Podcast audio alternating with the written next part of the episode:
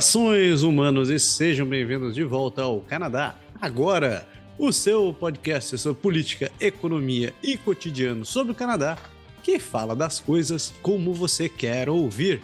Eu sou o Massaro Roche e, como sempre, tenho o prazer de ter aqui ao meu lado ele, o Ninja Preto, o, o, cara, que, o cara que vai desbancar o Snake Eyes. Seja bem-vindo, seu pé. Sempre é um prazer imenso e eu sempre digo que eu falo, eu sou um cara que eu sou viciado nas coisas de ninja, quem me conhece, vê as fotos, as coisas, eu sempre falo que eu sou o primeiro ninja negro da América Latina, já tá avisado.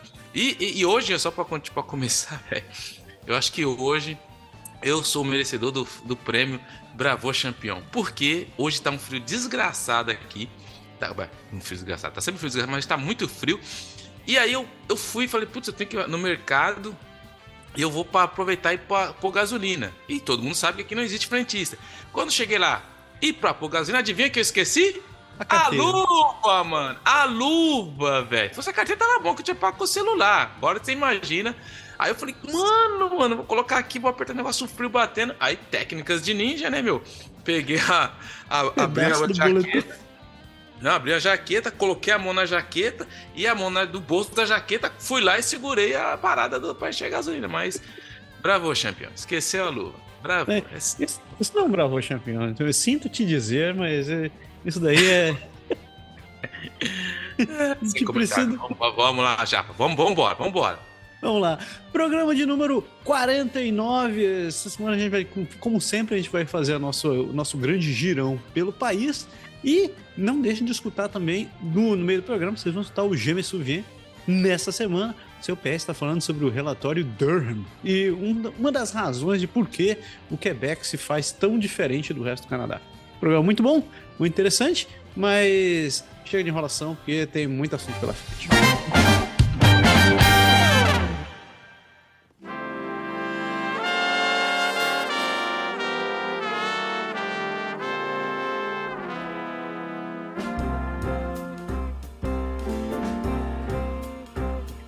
Amareuske Ademare. Então começamos o nosso giro pelo país, tradicionalmente começando pelas notícias federais. Então, primeira notícia é que o governo liberal está a caminho de perder a sua meta de habitação na reserva por décadas, se não mais do que um século. Pelo menos é o que diz um, é, pelo menos que diz um dos, um, um dos dois parlamentares do NDP, do, do Partido Novo Democrata.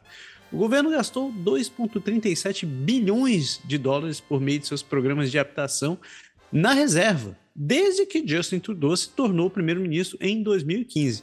O que é muito menos do que os 40 bilhões, dos 40 a 60 bilhões de dólares que a Assembleia das Primeiras Nações diz que seria necessário para fechar essa lacuna, esse vácuo habitacional. O NDP está instando o governo federal a aumentar os gastos com moradia nas regiões indígenas, né, nas, nas tribos das Primeiras Nações, a fim de cumprir a meta de 2030 de tentar é, acabar com essa lacuna da infraestrutura. Então é isso aí, Justiniano é, tá gastando em outras coisas, né, cara? Imagine. Tem pandemia aí, tem, que, tem viagem, tem que reformar a casa. Não dá pra fazer essas coisas. O, o Justino, cara, o Justin Trudeau, o, o problema é o seguinte: esse é o problema. Ele já tá no terceiro mandato dele. E quando você tem isso aí, tem uma coisa que chama que é o cansaço natural das pessoas do, do mandato. É quando, e é quando você está perdendo mais força. Por isso que a gente fala que em política, quando você é eleito com a maioria no primeiro mandato, é ali que você tem que, meu, fazer tudo que você tem que fazer, porque depois você vai perder energia, depois você vai ter, você vai ver que você precisa de mais dinheiro aqui e ali, e é o que está acontecendo com o Trudeau. É que nem hoje tem numa casa, você chegou, você colocou a casa, você está morando na casa bonita, daqui a pouco tem um telhado fazer, tem a grama, então você vai ter que começar a redirecionar o dinheiro. E como a gente sabe que o Trudeau gastou bastante dinheiro durante a pandemia, não tem dinheiro para todo lado. Então assim, você tem que começar a fazer escolhas. Só que o problema é que as escolhas não vão agradar todo mundo. E isso abre o que abre portas para oposição. E, e, quem, e, e, o pior que eu acho disso tudo aí é que se fosse os conservadores criticando, tudo bem, se fosse o bloco, tudo bem, mas é o NPD, que é o que fez o casamento de arranjo com eles lá. Então, quer dizer, tá começando a sentir aquela coisa que esse casamento aí não tá dando muito certo, não. Relação desgastada, né? Que é aquele tá. troço começa. Falta, falta de confiança de um lado do outro, tá difícil, hein? Mas vamos ver. Vamos lá. Uma descoberta recente feita por cientistas da Universidade de Macaster afirma que uma bactéria venenosa estava presente no corpo do poeta chileno Pablo Neruda quando ele morreu. Essa descoberta é consistente com as alegações que Neruda, que também era um político do Partido Comunista, foi assassinado dias depois de um golpe militar que derrubou o governo socialista do Chile em 1973. Os cientistas apresentaram suas descobertas a um tribunal do Chile nesta semana após a declaração das especulações. Então, assim, isso foi descoberto lá em Hamilton, né? O, o, os cientistas estavam lá de Hamilton que acabaram descobrindo isso daí e eles descobriram, essa bactéria. Então, assim, é legal para quem gosta de história, tudo isso, mas acaba relevando tudo que estava ali que aconteceu com o grande comunista Paulo Neruda. E como todo mundo sabe, como todos sabem no Brasil, aqui a bandeira é vermelha, hein? Brincadeirinha à parte. Você está querendo ensinar alguma coisa? Não estou entendendo. Não, eu, não, eu sou direto, cara. Eu vou na lata. Então, seguindo em frente, o novo plano de saúde do governo federal do Canadá, que, tá, que proje tem, tem projetado injetar bilhões de dólares no sistema de saúde da, da, das províncias, foi aprovado pelos ministros dos territórios. Né? A gente falou semana passada que teve a aprovação dos, dos ministros de várias províncias, essa semana foram os, os ministros dos territórios. No entanto, porém, contudo, todavia, o financiamento para os territórios do norte é muito menor do que o esperado, levando à decepção do premier de, de Nunavut, o Akidiokok, eu não sei, a, a, Akiagok, e da ministra do Território dos Noroeste, a Julie Green. O financiamento vai vir através do Fundo Territorial de Investimento em Saúde, que é usado para pagar viagens médicas e experimentar novas iniciativas de saúde a renovação do fundo é menos da metade do que os primeiros haviam solicitado. Apesar da decepção, os governos territoriais planejam aceitar o acordo, né? E o financiamento adicional virá por meio de acordos bilaterais, vistos caso a caso, é, que devem abranger o sistema de saúde familiar, profissionais de saúde, profissionais com salário em atraso, saúde mental e abuso de substância e modernização dos sistemas de saúde. Aquela história, né? Eles não gostaram, não era o que eles queriam, mas não tem outra opção, né? O que, que você vai fazer? Receitar aí e vamos embora, né? Melhor, melhor um, um, um, alguma coisa na mesa do que nada na mesa. E é.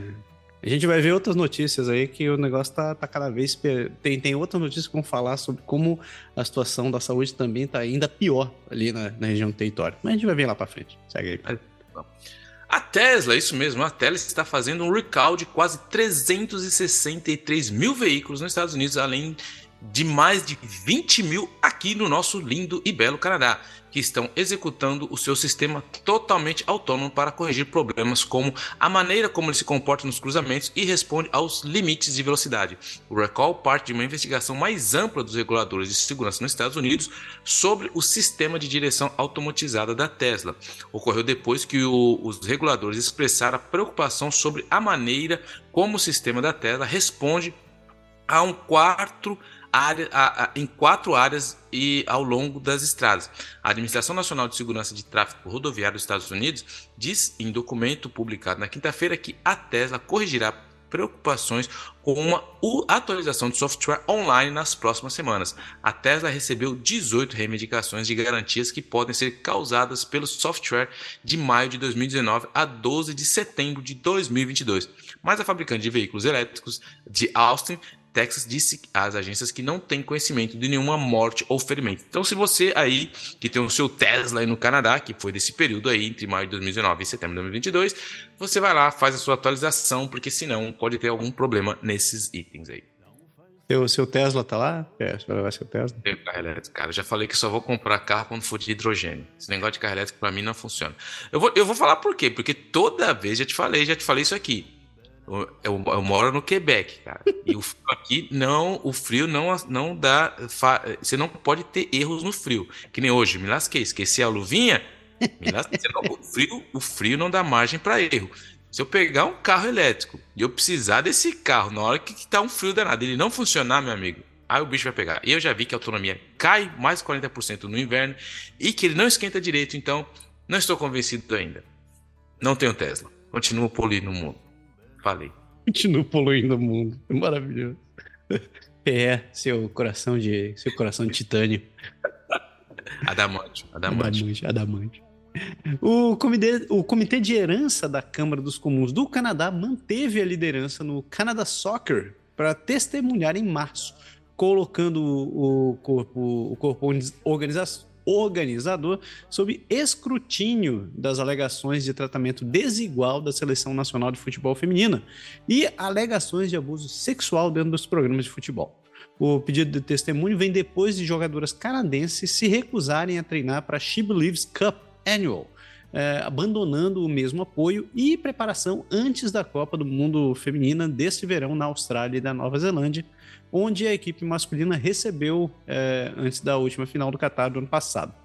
As jogadoras voltaram a treinar no domingo depois que o Canada Soccer as ameaçou com uma ação legal, dizendo que os jogadores não estavam em, jogadores não estavam em posição legal de atacar, né, de fazer nenhum tipo de, desse tipo de, de alegações. O comitê parlamentar também quer mais transparência, mais transparência quando se trata das, das finanças do Canadá Soccer e investiga as alegações de abuso sexual dentro dos programas de futebol. Ah, nossa! Tipo, você é atacada, você é abusada e você tem que calar a boca porque o, o gerente está mandando.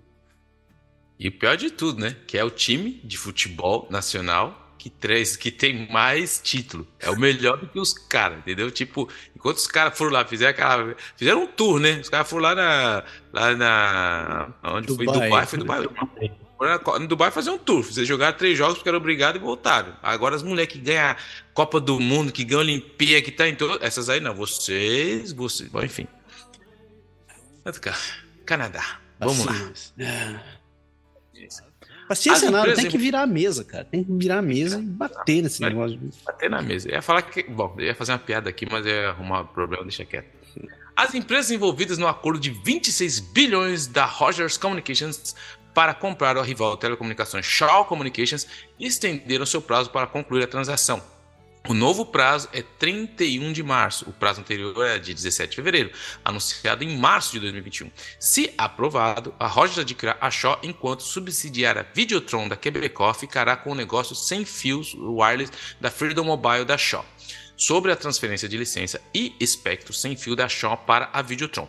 As empresas dizem que continuam trabalhando com o governo para garantir as aprovações finais necessárias para prosseguir. Solicitação da mesa para anular a aprovação do acordo pelo Tribunal da Concorrência. Isso é um, um brólio que está rolando faz tempo. É uma coisa que, se rolar, vai transformar realmente uma super, ultra, mega, hiper. E, e é o tipo de coisa que eu sempre, é, principalmente na área de comunicação, quando a gente por mais que falam que tem o Chinese Wall, que as pessoas separam. Cara, quando uma empresa começa a adquirir muita empresa de comunicação, dificilmente, dificilmente, dificilmente existe esse respeito. Enfim, eu acho que é muito poder, principalmente para aquilo que é conhecido como o quarto poder dentro de uma democracia, que são as notícias. Mas enfim. Telecom. Ah, se, se ainda fosse um negócio maravilhoso, com preços acessíveis, eu, Recebi um, um amigo meu que morava na Índia, ele se mudou para cá agora, né? E ele tava me falando como é desesperador o preço das tarifas de, de, de telefonia aqui no Canadá. Lá, ele pagava 10, 10 o equivalente a 10 dólares para poder ter serviço de serviço de, de, de, telefone sem fio.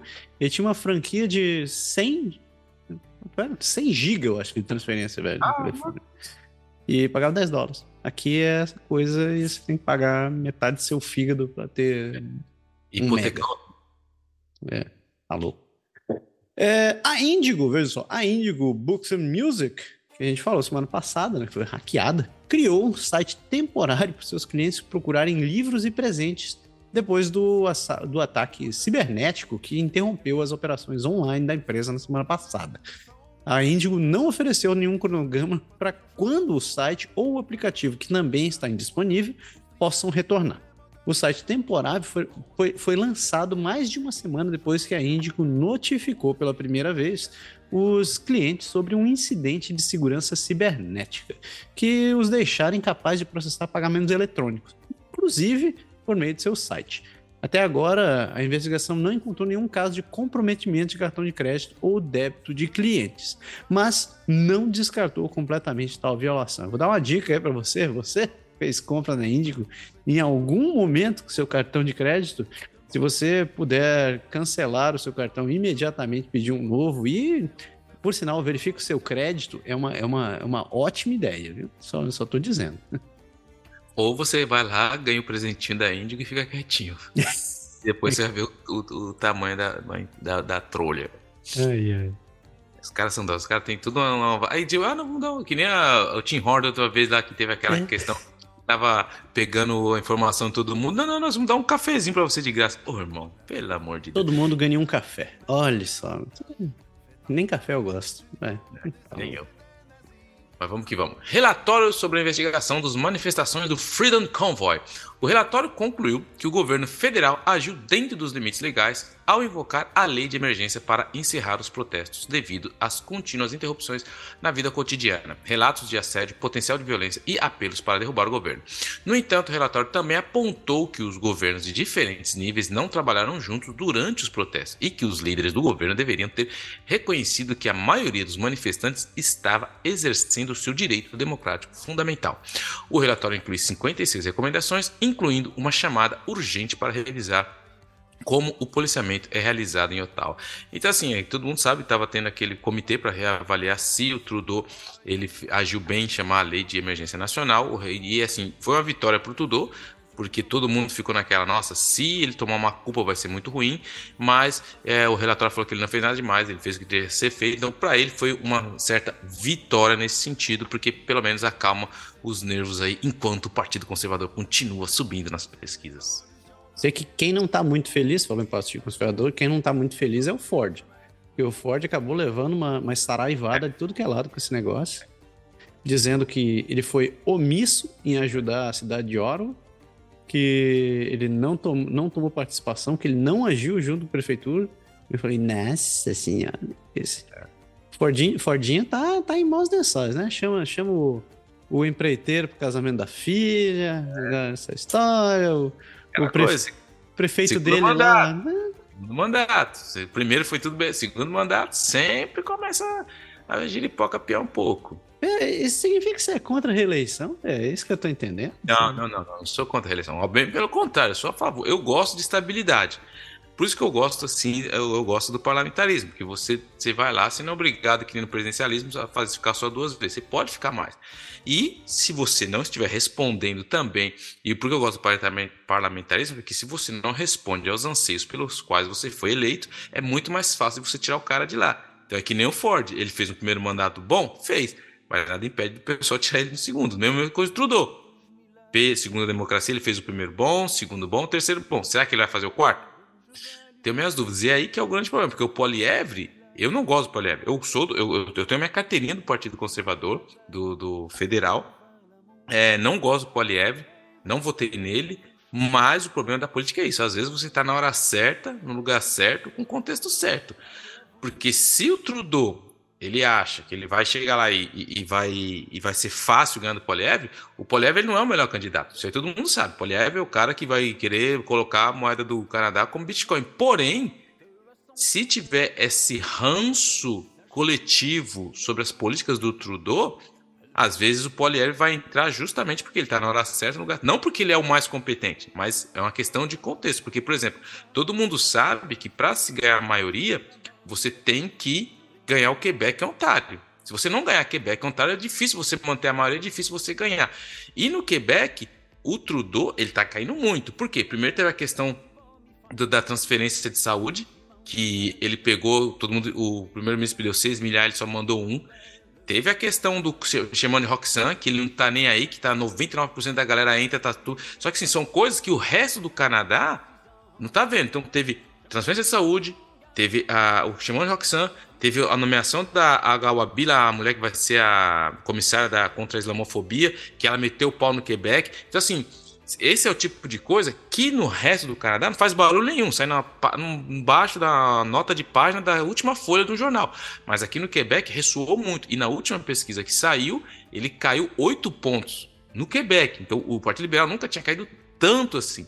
Então, assim, é por isso que agora ele até deu uma entrevista falando: não, a questão não é se a gente tem que fechar o Shaman é quando a gente vai fechar, porque ele sabe, sabe muito bem que a giripoca tá piando pro lado dele. E é aí que eu tô falando que é o problema, que é uma das patologias, que o populismo é uma patologia da democracia. O um, um Poliev, um Trump, esses caras existem, os Bolsonaros da vida existem. Só que tudo é uma questão de contexto. Se chegar lá na hora, todo mundo já tá, pô, o cara já tá três mandatos, já tá, ninguém nunca fez. O último que tinha feito três foi o Chrétien. Ele fez três mandatos, que assim, mas ele não conseguiu o quarto. Mas se o Trudeau, pelo que tudo indica, ele vai tentar o quarto. Mas existe aquele cansaço natural da figura do cara, que não respeita. E tem essa questão que está enfraquecido aqui no Quebec. Então, acho que, bom, enfim, complicado, bem complicado.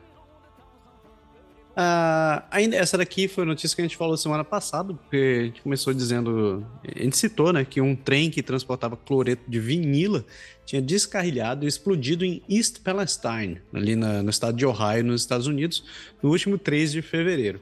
Alguns dias depois, as equipes fizeram uma queima controlada de produtos químicos tóxicos para evitar uma explosão maior e mais perigosa. A cidade, que tem 5 mil habitantes, teve que evacuar ou arriscar respirar o fosgênio tóxico da nuvem, que causa vômitos e problemas respiratórios.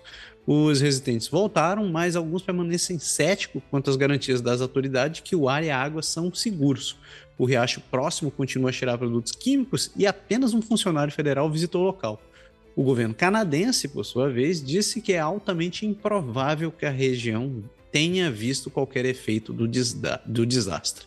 A questão é o seguinte, apesar do, do, que, do que a notícia está falando aqui, esse cloreto de vinila ele é altamente tóxico mesmo e ele, ele, é, ele é comprovado por causar câncer de fígado nas pessoas.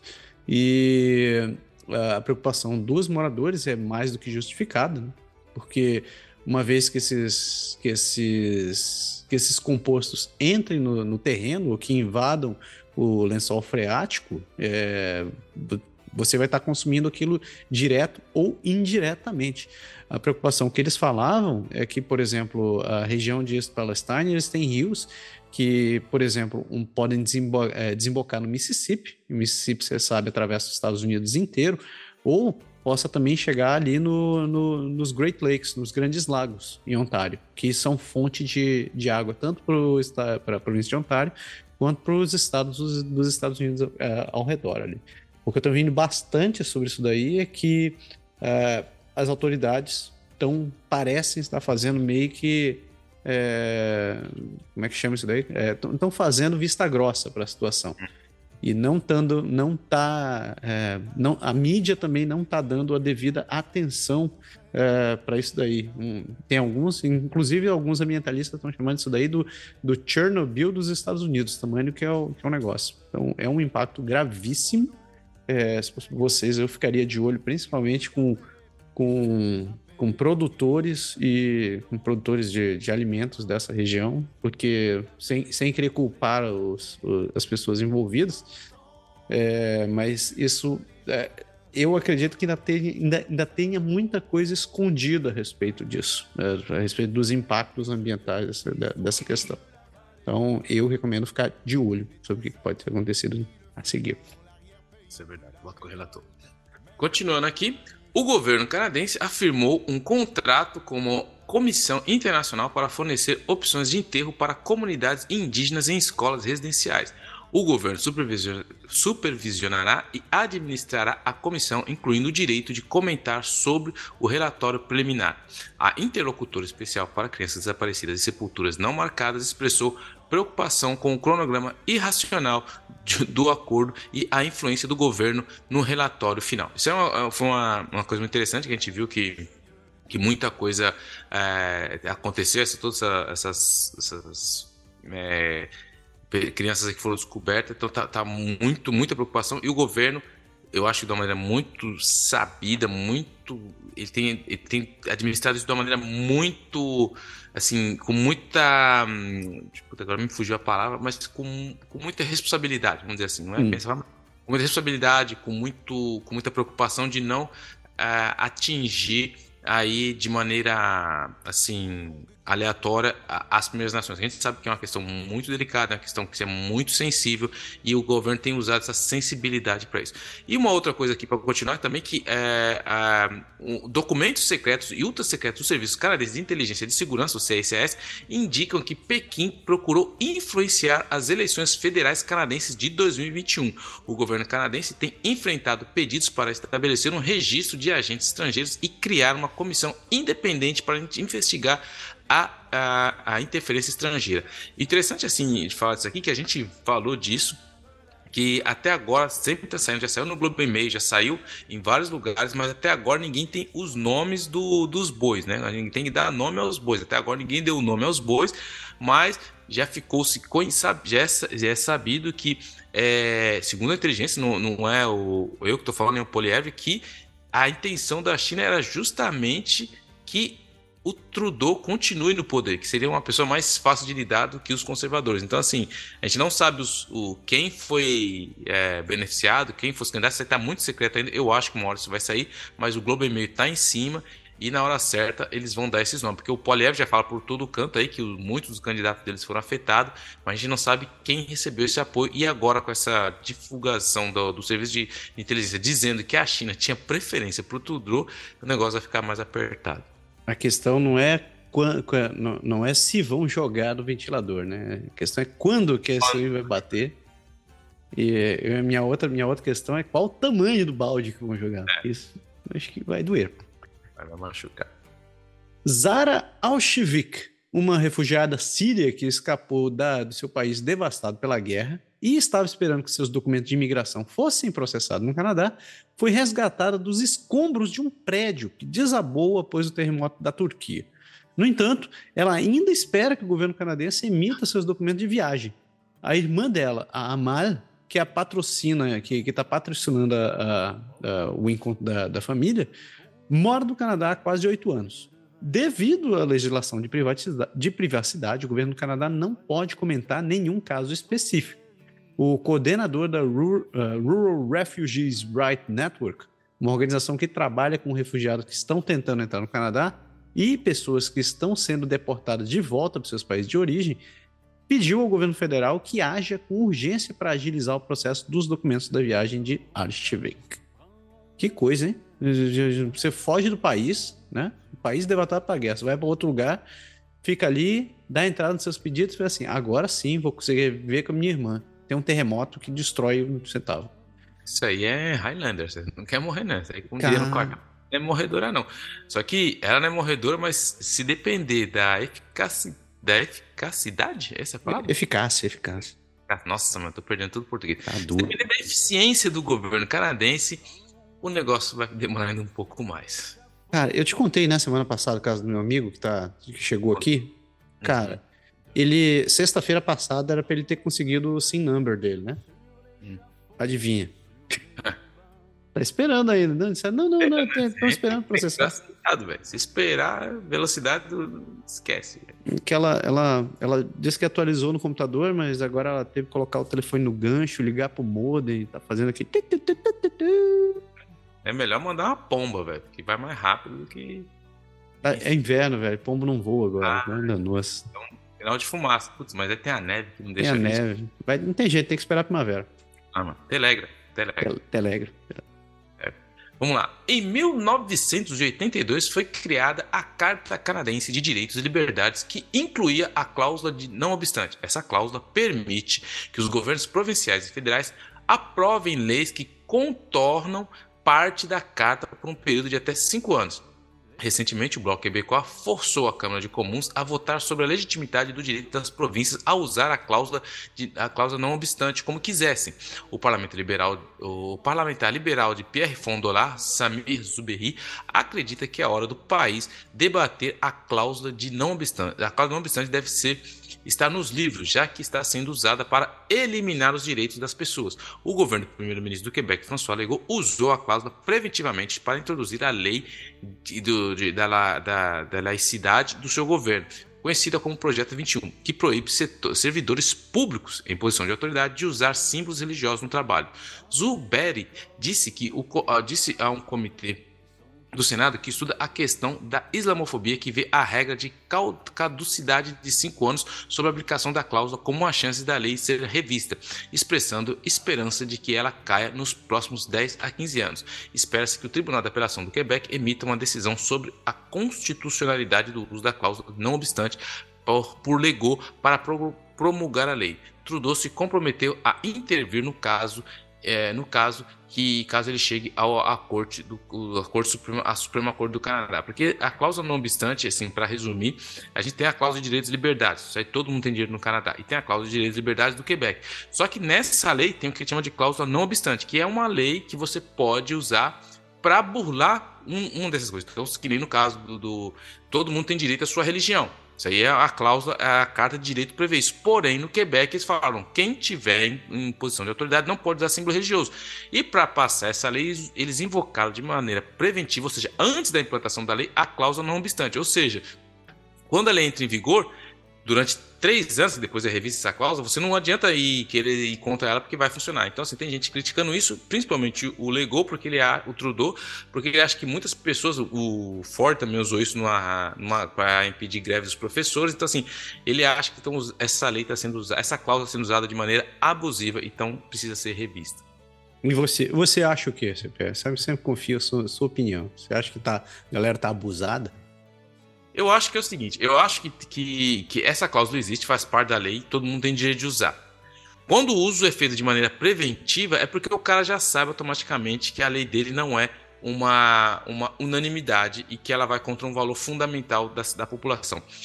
Dito isso, o problema de que eu acho que é mais uma questão política do que uma questão de valores do, dos direitos, porque se você vai colocar uma lei que você sabe que vai infringir, você já está jogando mais para sua galera. No caso do Lego, por que, que eu posso falar no caso do Lego? Essa lei que fala a lei da, é, do Estado laico. Então ele determina que ninguém em posição é, de, de, de, autoridade, seja professores, juízes, é, policiais, não pode usar nenhum símbolo religioso.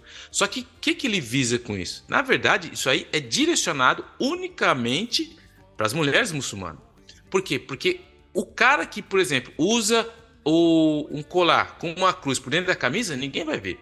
O cara que é muçulmano, que ele é muçulmano, que ele é, mas ele não porta, ele não tem, ele pode dar aula, mas a irmã dele, se ela é muçulmana, ela usa um véu, ela já não pode dar aula. Então assim, é muito assim, é, é muito complicado você tentar atacar desse jeito porque você visa um público muito, você acaba sem sem porque foi de uma maneira, digamos, inteligente, né? Entre aspas, você acaba visando o público que você quer falando de uma coisa mais ampla. Você fala assim, não, eu estou proibindo todo mundo. Ah, mas ela usa véu. Ah, mas aí o problema é dela, mas eu não quero véu.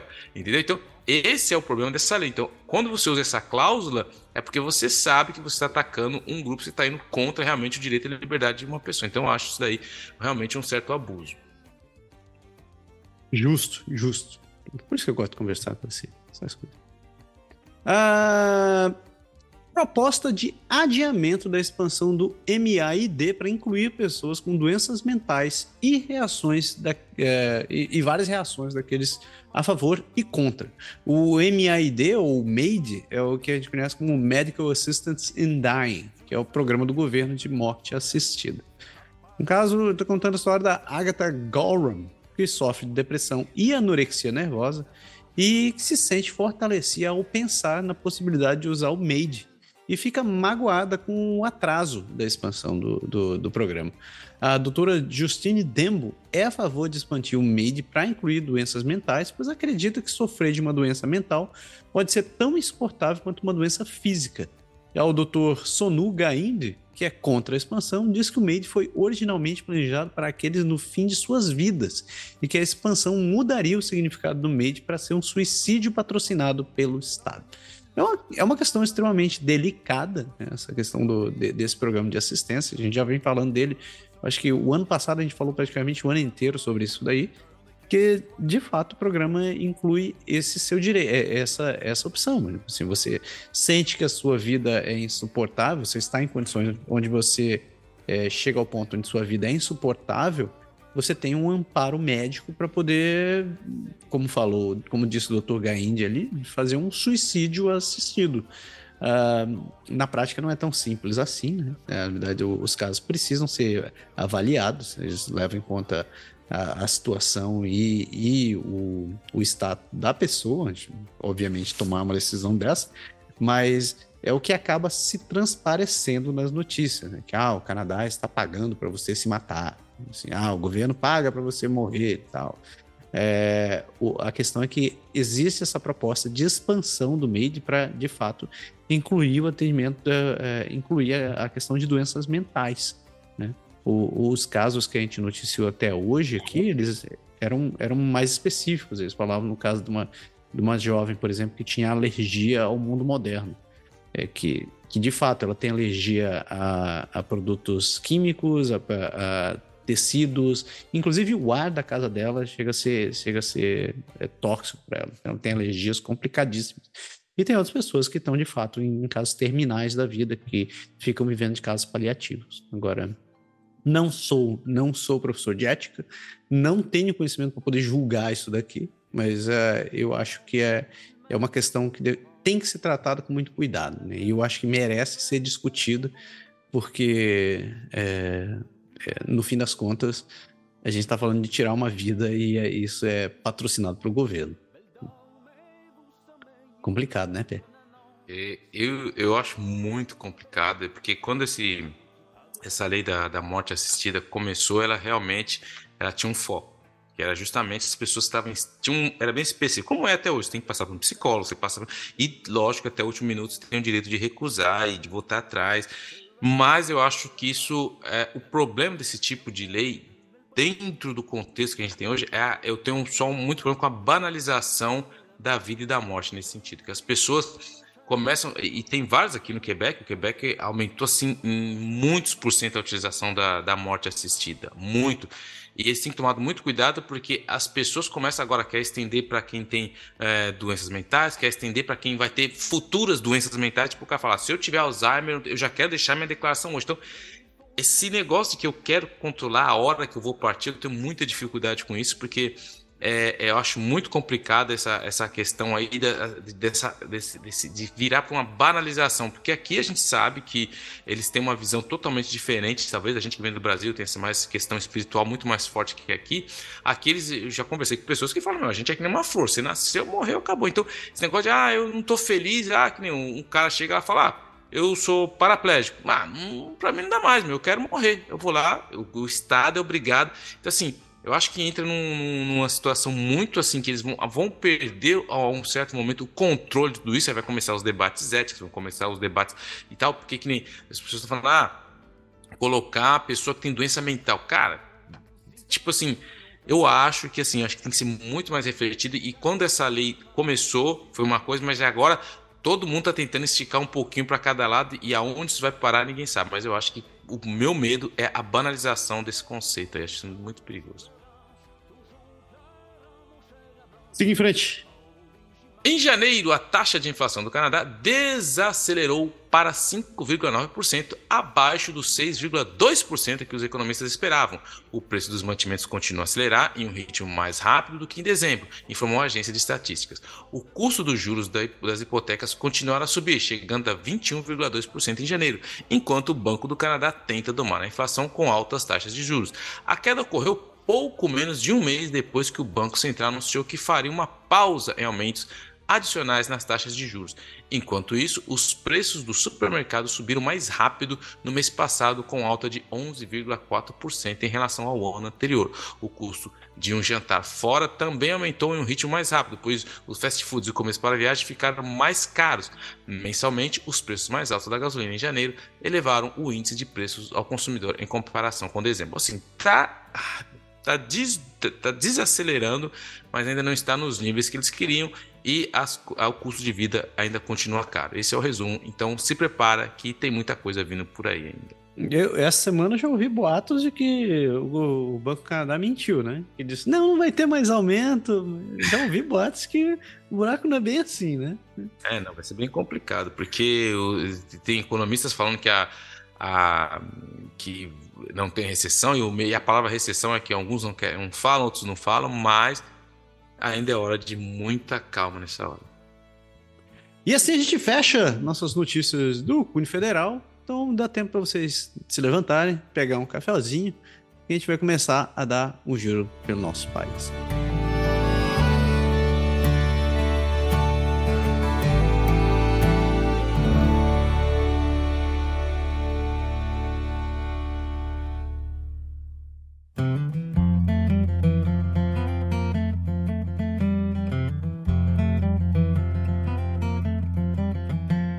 Amareuske Ademare. Então aqui a gente vai começar o nosso giro pelo país. A gente vai dar, começar ali por Nunavut e já vamos pegar uma carona do outro lado do país. Vamos voar direto para British Columbia. Começando por Nunavut, porque lá Del Riley, último presidente da Irmandade Nacional Indígena do Canadá, que se tornou a atual Assembleia das Primeiras Nações, a FN, criticou a organização por perder o rumo e ser controlado pelo Partido Liberal do Canadá.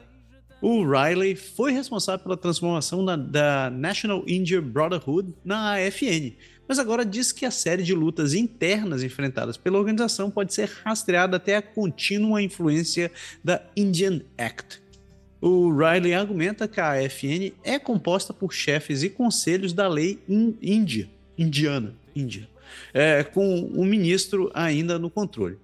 Hoje, a AFN enfrenta muitos desafios, incluindo ações judiciais, investigações de recursos humanos e lutas pelo poder político, com a rara Assembleia de Chefes de Emergência agendada para esta primavera para tratar dessas questões. Por, então, até lá, o, o, os índios já não têm mais autonomia. Que dureza. Cara, isso é, é bem complicado essa, essa, essas questões, principalmente quando que o quando você, você fala de, de autonomia, porque o, o cara que, que, lá em Nunavut é, é complicado, é muito complicado quando você tenta colocar tudo que se passou, não é todo mundo que entende a realidade dos caras. Então, enfim, eu, eu acho muito. Bom, enfim, eu vou, eu vou, eu vou me conter para não, pra não ultrapassar meu, Vou guardar, vou guardar minha ira quando chegar o Quebec. deixa, vou colocar assim. Para frente. Alguns acadêmicos e ativistas indígenas dizem que se tornaram alvo de uma reação crescente contra relatos de centenas de sepulturas sem identificação em locais de antigas escolas residenciais. Eles dizem que estão sendo inundados com e-mails, cartas e telefonemas de pessoas que se opõem aos relatos de túmulos suspeitos e discutem distorcem a história das instituições administradas pela igreja, financiadas pelo governo, que trabalham para assimilar mais de 150 mil pessoas das primeiras nações. Inuit e filhos, filho metiz por mais de, de, de um século. Eles chamam isso de negacionismo escolar residencial e os descrevem como uma tentativa de minimizar, distorcer e descartar os fatos para minar a confiança do público no projeto de reconciliação indígena. O parlamentar do NDP Lagazanque conseguiu que câmeras comuns reconhecessem unanimamente em outubro que o genocídio ocorreu em escolas residenciais, agora quer levar a questão a um passo adiante ao redigir uma legislação para proibir tentativas de negar esse genocídio e fazer afirmações falsas sobre as escolas residenciais. A proposta de Gazan está causando polêmica, mesmo entre aqueles que querem que os fatos sobre as escolas residenciais sejam amplamente conhecidos. O gabinete do ministro de Relações Indígenas da, da, coroa, Mark Miller, disse que estaria interessado em revisar a legislação proposta. O negacionismo das escolas residenciais é uma tentativa de minimizar torcer e descartar os fatos sobre as escolas residenciais para minar a confiança do público no projeto de reconciliação indígena. Então, assim, é, é muito interessante de ver isso aí, que é, é, o que a gente vê na história, cara sempre todo mundo começa, quando geralmente quando começa a tomar muito, uh, quando você ataca uma instituição como a Igreja Católica, é lógico que a Igreja Católica não vai ficar quieta esperando. Então, assim, não estou acusando que a Igreja Católica que está fazendo por trás disso, mas, mas é muito interessante de ver quantas pessoas tentam ir contra os fatos. Os fatos estão lá. A gente tem as provas, estão sendo descobertas, mas você tentar minimizar isso daí Just, isso para mim realmente é alguém que está por trás tentando orquestrar isso aí, porque ninguém acorda um dia e fala assim: ah, acho que eu vou ser contra isso aí que eu tô vendo. Não, não. Isso aí tem um lobby muito ferrado por trás e ninguém me tira isso da cabeça. Pobre dos professores de história. Pobre dos professores de história. Você tá mudo. Eu continuo dizendo isso, vai ser sofrer para professor de história para explicar o que está acontecendo agora. Vai, vai. Em tempo, um abraço pro Matias e pro Felipe do Xadrez Verbal. Né? Então, vocês não escutam o Xadrez Verbal, vão assistir lá. E meus, meus pêsames para quem tiver da, da aula com essas coisas. É, saindo de saindo de Nunavut, a gente pega, pega um trenó, um gigantesco trenó, e depois vamos direto para British Columbia. É, ali, do outro lado do país, a notícia é que um totem que foi retirado da nação Nuksalk há mais de 100 anos e colocado no Royal BC Museum em Victoria está finalmente sendo devolvido aos seus legítimos proprietários. O chefe hereditário Snuxialtua, que também é conhecido como Derek Snow, iniciou o processo de repatriação do totem há vários anos. Após uma, e após uma longa jornada, ele finalmente está de volta à Bela Cula. É, haverá uma cerimônia no ginásio da escola. Meu Deus, assim, hoje está difícil, hein?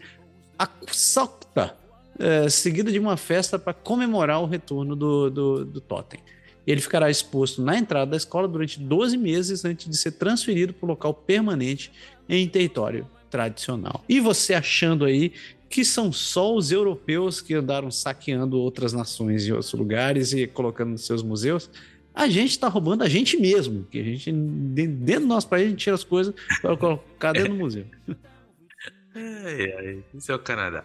Vamos lá. O Conselho Cultural dos Primeiros Povos lançou o seu quarto relatório sobre o status da British Columbia Línguas das Primeiras Nações, que mostra que está sendo feito um progresso na revitalização das línguas indígenas na, na Colômbia Britânica, mas que mais financiamento de longo prazo é necessário para garantir o progresso contínuo o relatório constatou que há cerca de 17 mil pessoas aprendendo a língua das primeiras nações em British Columbia, cerca de 20% a mais do último relatório do Conselho, que foi em 2018.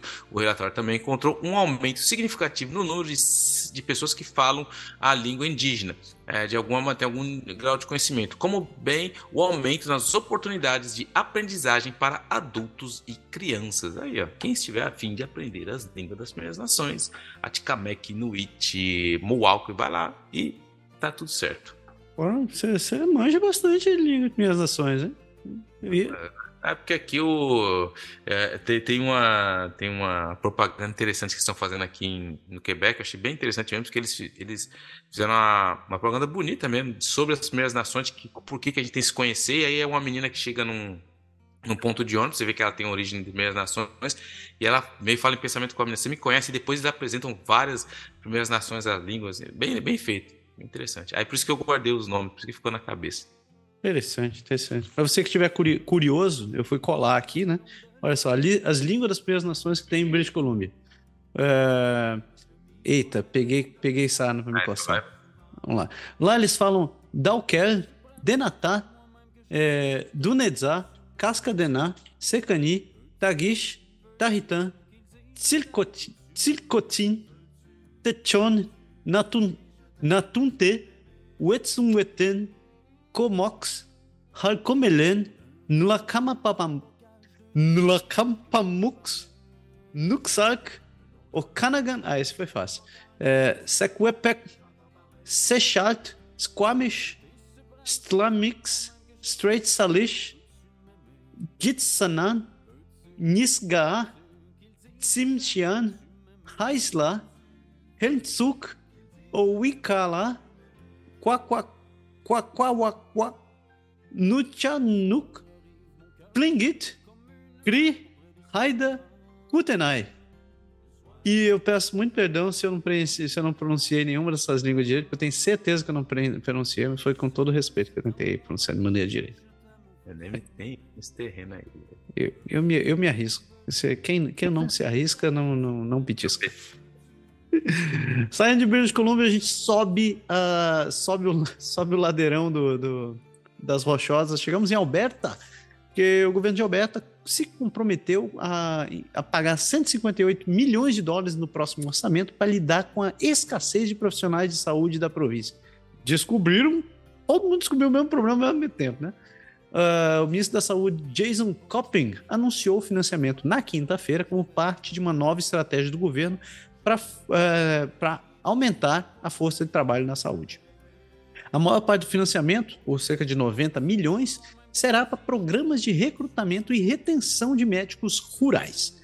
Outros 29 milhões serão destinados ao atendimento de comunidades rurais e remotas, como parte do acordo da província com a Associação Médica de Alberta. A província também planeja doar 7 milhões de dólares para recrutar enfermeiras treinadas internacionalmente nos Estados Unidos e no Reino Unido, e outro 1 milhão que é para apoiar enfermeiras para se mudarem para Alberta. Meu resumo dessa história: um, descobriram que precisa de médico, ou seja, descobriram o óbvio. Dois, agora isso aqui virou terra de ninguém, porque vai ser país roubando de país profissional de tudo que é canto, a gente vai continuar roubando de gente de província para outra província. A grande pergunta vai ser: quem sobrará, né? E tem um roubando de província roubando de província também. O negócio tá feio aqui, mano. Aqui do lado, os caras não querem pegar do Quebec, Quebec não quer pegar Toronto, Toronto quer pegar do Quebec. Outro, outro, faz algum tempo atrás, o João Jotão, um grande abraço para você, João, para Ana Clara também. Ele mandou um pôster que ele viu no, no, no metrô de Toronto, lá no tempo de Toronto. Tava lá.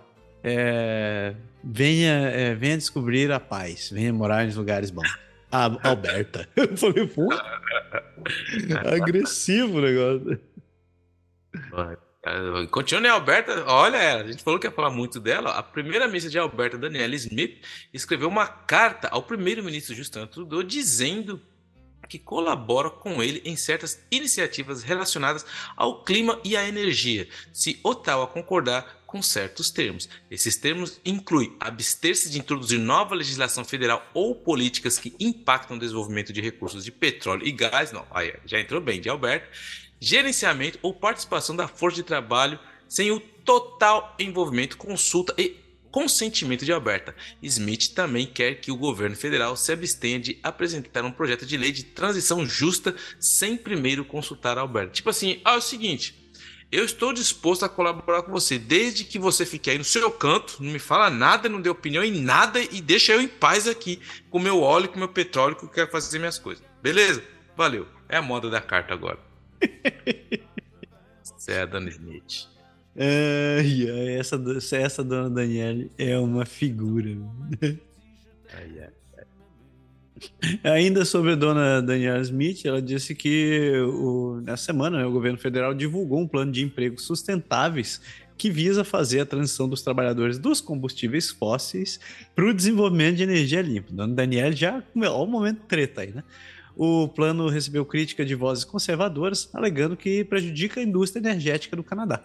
O comunicado de imprensa do governo aponta para um relatório do, do RBC, no Royal Bank of Canada, que diz que o Canadá pode adicionar até 400 mil empregos de energia limpa por meio de seus esforços para fazer a transição para zero, é, é, emissão zero. O governo federal estabeleceu metas de reduzir as, as emissões de gases de efeito estufa é, para 40% abaixo dos níveis de 2005 até 2030 e atingir emissões líquidas, até, é, líquidas zero até 2050. O governo vai desenvolver um plano completo de empregos sustentáveis a cada cinco anos a partir de 2025. Então veja que, que curioso, né? Semana passada a gente falou que o gás canadense tende a se tornar um, um grande diferencial no mundo, principalmente durante essa crise na, é, essa crise, durante a guerra da, da, da invasão russa na Ucrânia. E agora, o, essa, essa semana, com o anúncio do plano do governo de empregos sustentáveis, isso vai, entre aspas, né? Está indo na contramão do que, do, do, do que o, o mercado está precisando. Então, é, com a demanda por gás, né, por gás natural, que, que principalmente na região da Europa, é, semana passada a gente falou que, por exemplo, o gás de, de Saskatchewan, Saskatchewan tende a se tornar um grande polo de exportação de gás natural. E agora, com, com esse lançamento dessa notícia do, do governo, o gás natural basicamente, assim, senta aqui, senta aqui, Cleide, e vamos conversar. Que aí, é, todo o, o que deve acontecer é profissionais, por exemplo, engenheiros de petróleo, vão deixar de trabalhar? Provavelmente não, mas com, vão receber cada vez menos incentivo né, com essas novas iniciativas do governo. Ainda que eu estou curioso para saber com sua opinião, né, sobre o, o que que, para onde iremos quando começar a ter carro elétrico que não tem onde abastecer. Então, cara, eu quero primeiro saber o que vão fazer com todos esses carros que são hoje é, a base de combustíveis fósseis, que, ou, ou que a gente vai fazer o quê? Vai, quando todo mundo estiver rodando e carregar, vai mandar tudo isso para os países do terceiro mundo para eles se virar, porque a gente não vai mais ter que fazer. Eu quero saber o que vai fazer com todo esse lixo que vai ficar dos restos da, da desses As baterias. As, enfim, todo mundo tá falando do carro elétrico, mas ninguém fala do depois. Eu, enfim, eu, eu, eu não quero ver simplesmente a árvore, eu quero ver a floresta toda. Isso aí ninguém mostra. Mas continuando falando de Alberto. Falei. Não, não, continue, continue falando de Alberto. O governo de Alberto está considerando transferir a responsabilidade pelo manejo da vida selvagem para o Ministério de Florestas, Parques e Turismo. Isso levantou preocupação entre os observadores de que o ministro encarregado do Ministério, Todd Lowen, poderia estar em um conflito de interesse devido aos seus laços com a indústria de caça e pesca.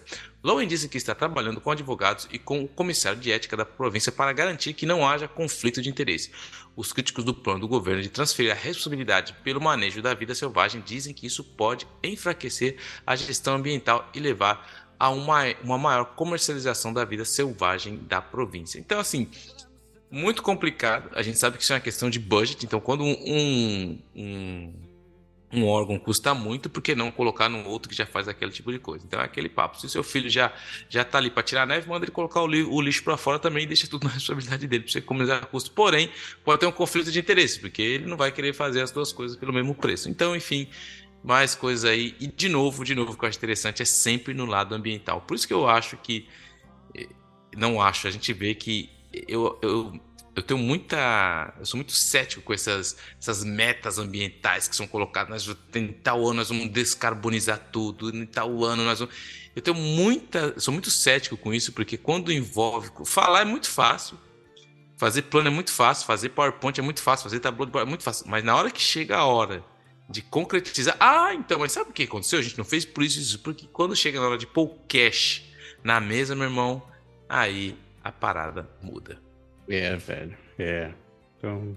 E eu só, só em, em minha, na minha própria defesa, fazer o PowerPoint não é fácil, não. Isso dá um trabalho desgraçado ficar fazendo PowerPoint. Ainda mais quando você tem que ficar, ficar falando ele, apresentando ele 10 vezes diferente para 20 pessoas diferentes. Isso é um saco. Enfim, é, mas eu concordo com o que você disse. Uh, as taxas de a taxa de morte por envenenamento por drogas em Alberta e em British Columbia continua alta, com ambas as uh, províncias tendo as piores taxas de mortalidade no Canadá. Pesquisadores e trabalhadores da linha de frente sugerem que não é uma crise de dependência, mas sim uma crise de fornecimento de drogas tóxicas a redução de danos é vista como uma forma de salvar vidas imediatamente, mas o governo do Partido Conservador de Alberta tem se concentrado mais na recuperação e na abstinência. Vários membros importantes do UCP criticaram amplamente a redução de danos e o abastecimento seguro especificamente. A Alberta pagou milhões de dólares a empresas privadas para operar centros de tratamento para dependentes químicos e apesar da existência das ferramentas digitais semelhantes, a província gastou 325 mil dólares para criar um aplicativo chamado Digital Overdose Response System.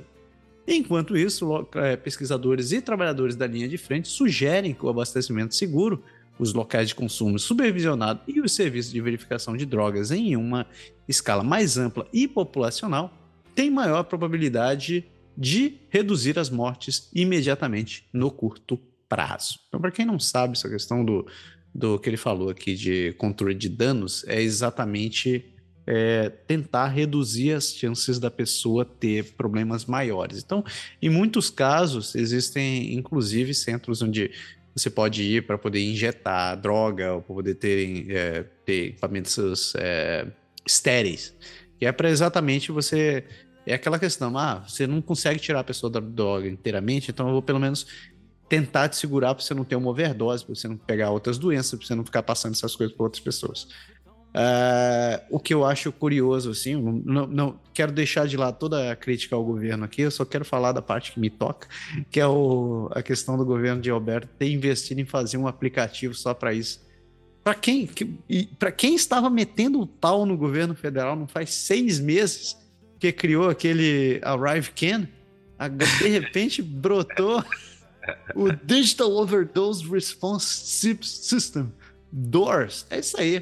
Tá, né? Que, quem, quem, como é que é? Só não atira a primeira pedra quem tem telhado de vidro, né, cara? Então, ai, ai. Vamos aqui. Agora chegou aqui, ó, na minha área, hidrogênio. Proposta de comunidade aquecida por hidrogênio. Aí eu vou, vou nessa. A Ático Gás e a Qualico estão construindo um empreendimento proposto no condado de Strac Kona, com 300 casas a serem construídas nas duas primeiras etapas. Eles estão estudando a viabilidade de fornecer hidrogênio para aquecimento e água quente nessas residências. E se for bem sucedido, esta será a primeira comunidade de hidrogênio puro no Canadá. A Alberta Innovates está fornecendo 2 milhões de dólares para o estudo que examinará a infraestrutura necessária para levar o hidrogênio às residências, às residências regulamentações e preços para os consumidores. O estudo de viabilidade também fornecerá uma recomendação ao governo sobre como implementar o aquecimento por hidrogênio. Espera-se que o empreendimento seja implantado em etapas, com a construção começando em 2024 e as pessoas se mudando durante o mesmo ano. o Hydrogen Center of Excellence também está fornecendo financiamento para outras propostas acadêmicas e da indústria. Então, assim, aí, ó, hidrogênio é o futuro vai ter essas baterias gigantes, e aí vamos que vamos, eu vou morar lá. Vou ir pra Alberta agora, mano. Agora, se vai ter casa de hidrogênio, já vou procurar a minha já. Pô, eu tenho que fazer, uma, fazer um agradecimento aqui, que no nosso grupo no Telegram, lá, o, um ouvinte nosso, o Luiz Simonar, ele, ele, ele ouviu o programa.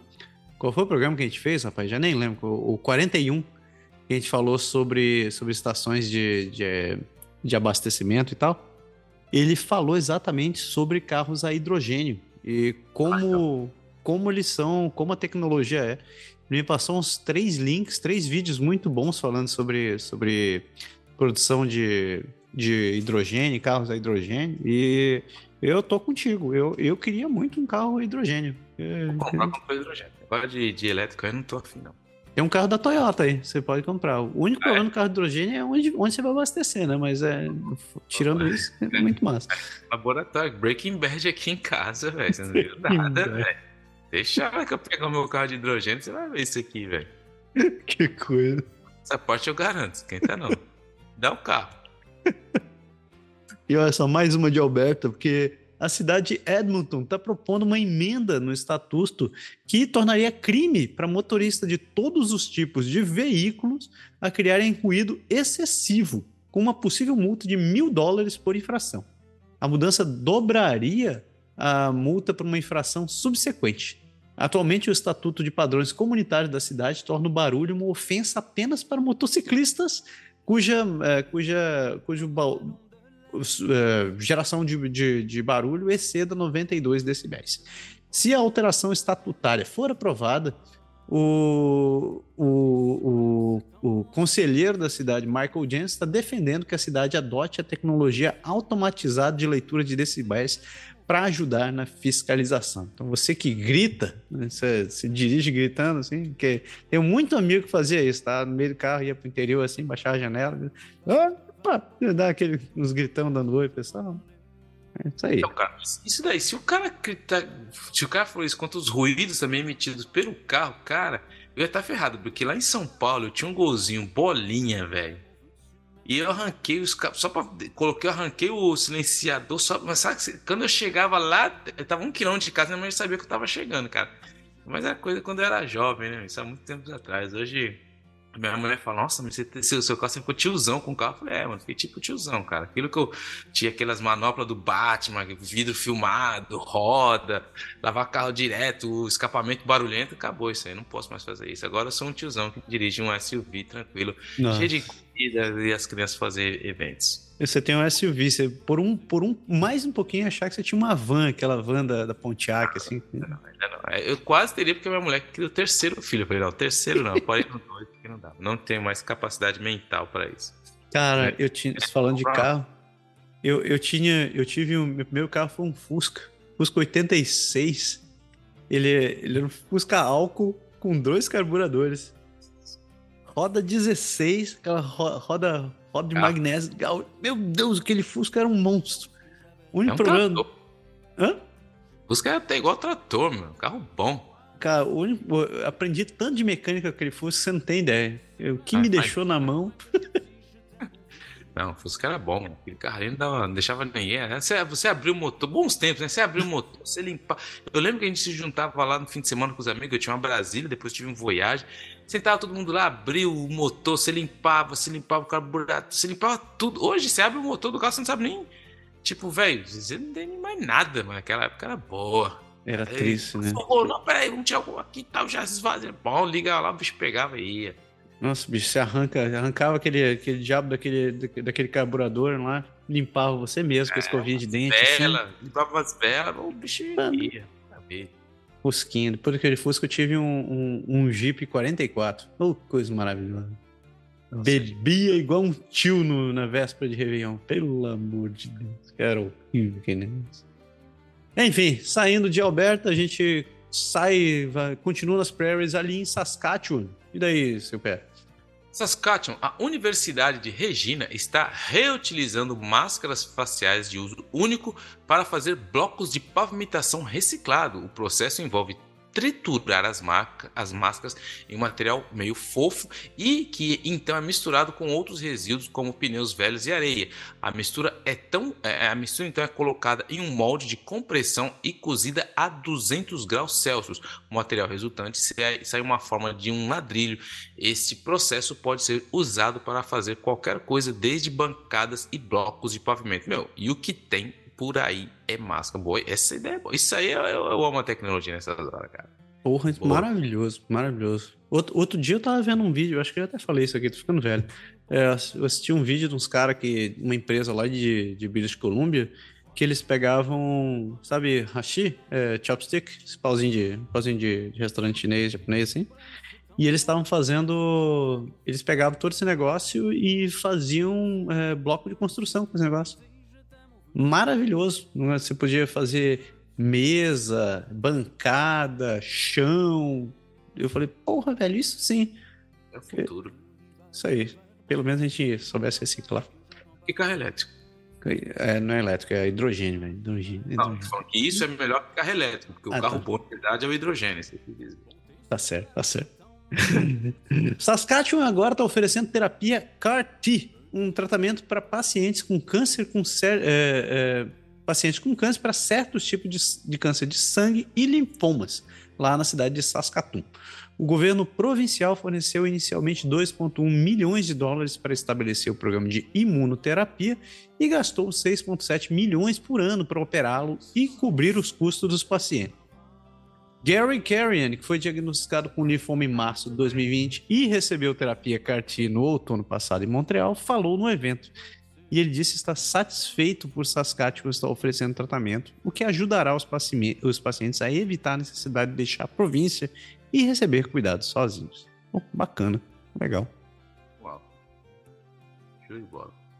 Novo estudo sugere que as instalações de petróleo pesado em Saskatchewan estão liberando quase quatro vezes mais gás metano do que relata o governo.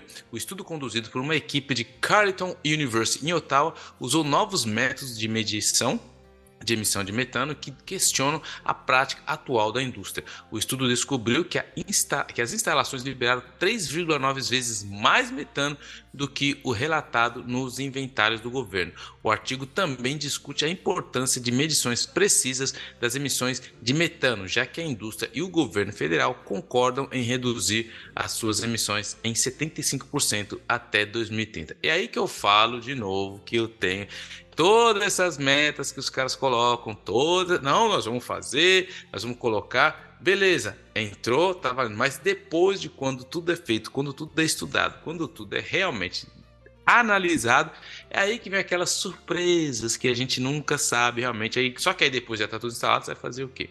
E aí, meu irmão, já Elvis, já Elvis. Saindo de Saskatchewan, a gente atravessa para Manitoba. E aí, e aí, CP? Manitoba.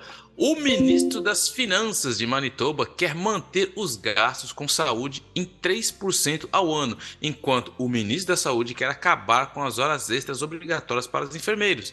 A província anunciou 200 milhões de dólares no outono passado para contratar mais de 2 mil profissionais de saúde e fornecer uma série de incentivos para manter os trabalhadores em Manitoba e também atrair outros para trabalhar na província. Alguns desses programas de incentivo anunciado em novembro já parecem estar ajudando. O, os fundos anunciados destinados a reforçar os recursos de enfermagem são para nove iniciativas focadas na retenção e recrutamento, incluindo um novo pagamento anual para enfermeiras que trabalham em período integral e um incentivo financeiro para os enfermeiros que deixam o campo e, e retornem à, à profissão. Manitoba planeja acabar com a prática de exigir que os enfermeiros trabalhem horas extras e oferece e oferecer uma série de incentivos. Isso é interessante porque a gente sabe, cara, que tipo assim, todo mundo chega. Quando você é novo, você ainda é solteiro, beleza, dá para você fazer um bom dinheiro trabalhando como enfermeiro, mas chega uma hora que você tem família, você quer ter uma vida social mais tranquila, cara, é super complicado se você é enfermeiro, porque geralmente você acabou de chegar, não te colocaram em, em turno na noite, você, seu filho deu um problema na escola, é muito complicado você manter isso. Então assim, ou você coloca muito mais enfermeiro para ter uma boa rotatividade de horário, ou você vai ter que realmente mudar todo o sistema de saúde, porque ninguém escolhe horário para ficar ruim. Isso é um problema gigante, velho. Continuando aqui em Alberta, o auditor geral de Manitoba decidiu auditar quatro municípios devido à reclamação sobre suas operações. Os municípios que estão sendo auditados são Westlake Gladstone, St. Andrews, West St. Paul e Swan Valley West.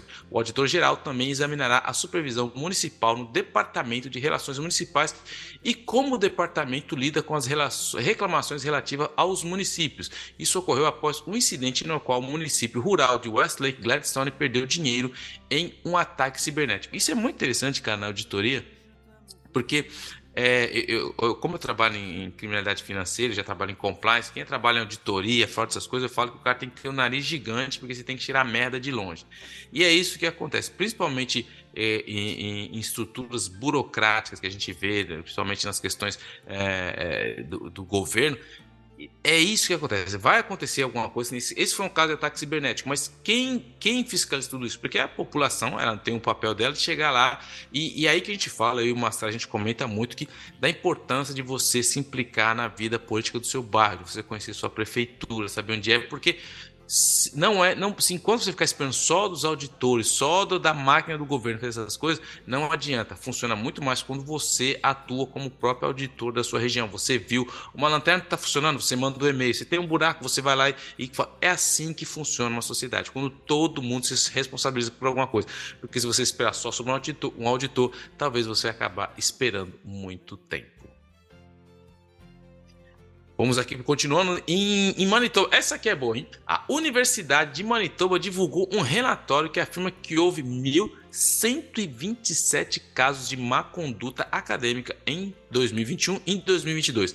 Isso está ligeiramente abaixo dos 1.147 de 2020 e 2021, mas acima dos 106 pré pandemia de 2018 e 2019. O relatório também afirma que durante o ano letivo de 2019 e 2020 houve 675 casos de o pessoal que tentou ali dar de esperto, né? Fazer as trapacinhas do, do tal. Um aumento significativo em relação aos 93 do ano anterior, enquanto o plágio aumentou três anos consecutivos, começando o ano letivo de 2017 e 2018 e 2014 para, de 2014 de 214 para 470 no final da temporada 2020-21. Esses números caíram para 365 e 358 para quem tentou fazer umas trapaças e plágio respectivamente durante o ano letivo de 21 e 22. E aí que a gente vai entrar com um novo desafio para essa galera aí que é o chat GPT porque os professores estão malucos, os caras não sabem o que fazer com esse chat de PT. Quem já estudou aqui no Canadá, eu, eu fui para a faculdade aqui duas vezes, e cara, eles têm assim, eu não sei como tá no Brasil, já, já vou falando para não falar, ah, porque o cara tá falando que o Canadá. Eu já faz muitos anos que eu estou no Brasil, já estou aqui há 14 anos, E eles levam, cara, muito a sério essa questão do plágio, essa questão de, de eles têm programas aqui que eles pegam o texto que você leva, coloca lá e na hora já fala se é plágio, de onde você tirou, de onde você copiou. Isso é levado muito, muito, muito a sério. Só que com o advento do chat de PT é muito complicado, porque quem já usou esse chat é muito interessante. Você coloca lá e ele não repete, cara. É, é, é muito interessante isso assim. E é um desafio para professores, é um desafio porque o aluno chega lá, precisa fazer um, um texto de uma página. Cara, o cara jogou lá no chat GPT, é, e, e ele vai fazer o trabalho dele, ele vai dar aquela melhoradinha, e é muito difícil pegar, porque se ele não copia, ele não repete, é, é assim, é muito delicado mas tem muita ainda aí. É assim, é, eu gosto de tecnologia, acho positivo, tem muita coisa positiva aí, mas quem é professor, de novo, boa sorte, porque o negócio vai continuar pegando. Vamos lá, vamos lá. Enfermeiros, agora, falando de enfermeiros, a gente fala muito de enfermeiros aqui, porque enfermeiros treinados intencionalmente que vieram para o Canadá se sentem esquecidos quando as províncias recrutam no exterior. Os enfermeiros que já estão no Canadá e concluíram seu treinamento no exterior, mas estão encontrando dificuldades para se credenciar aqui. Eles temem que as suas habilidades habilidades, a, a, suas habilidades estejam sendo desperdiçadas e questionam por, um, por, por que as autoridades provinciais de saúde estão fazendo a viagem de recrutamento ao exterior. Uma delegação de Manitoba está nas Filipinas, agora esperando entrevistar 400 candidatos pré-selecionados em Manila, Iloilo e Cebu eles estão procurando enfermeiras com pelo menos dois anos de experiência em um hospital ou ambiente de cuidados de longo prazo e auxiliares de saúde. Isso aqui é interessante esse ponto porque a gente sabe da dificuldade que o Canadá tem na questão de saúde, mas em outras áreas também. Mas o grande ponto aqui é que a gente já falou disso aqui, que o Canadá, é, eu posso falar da província do Quebec, é o lugar onde os taxistas são os mais estudados do mundo. Se a gente abrir um pouco para ficar só na enfermagem, o cara vem de fora, vem engenheiro, o cara vem com toda a profissão.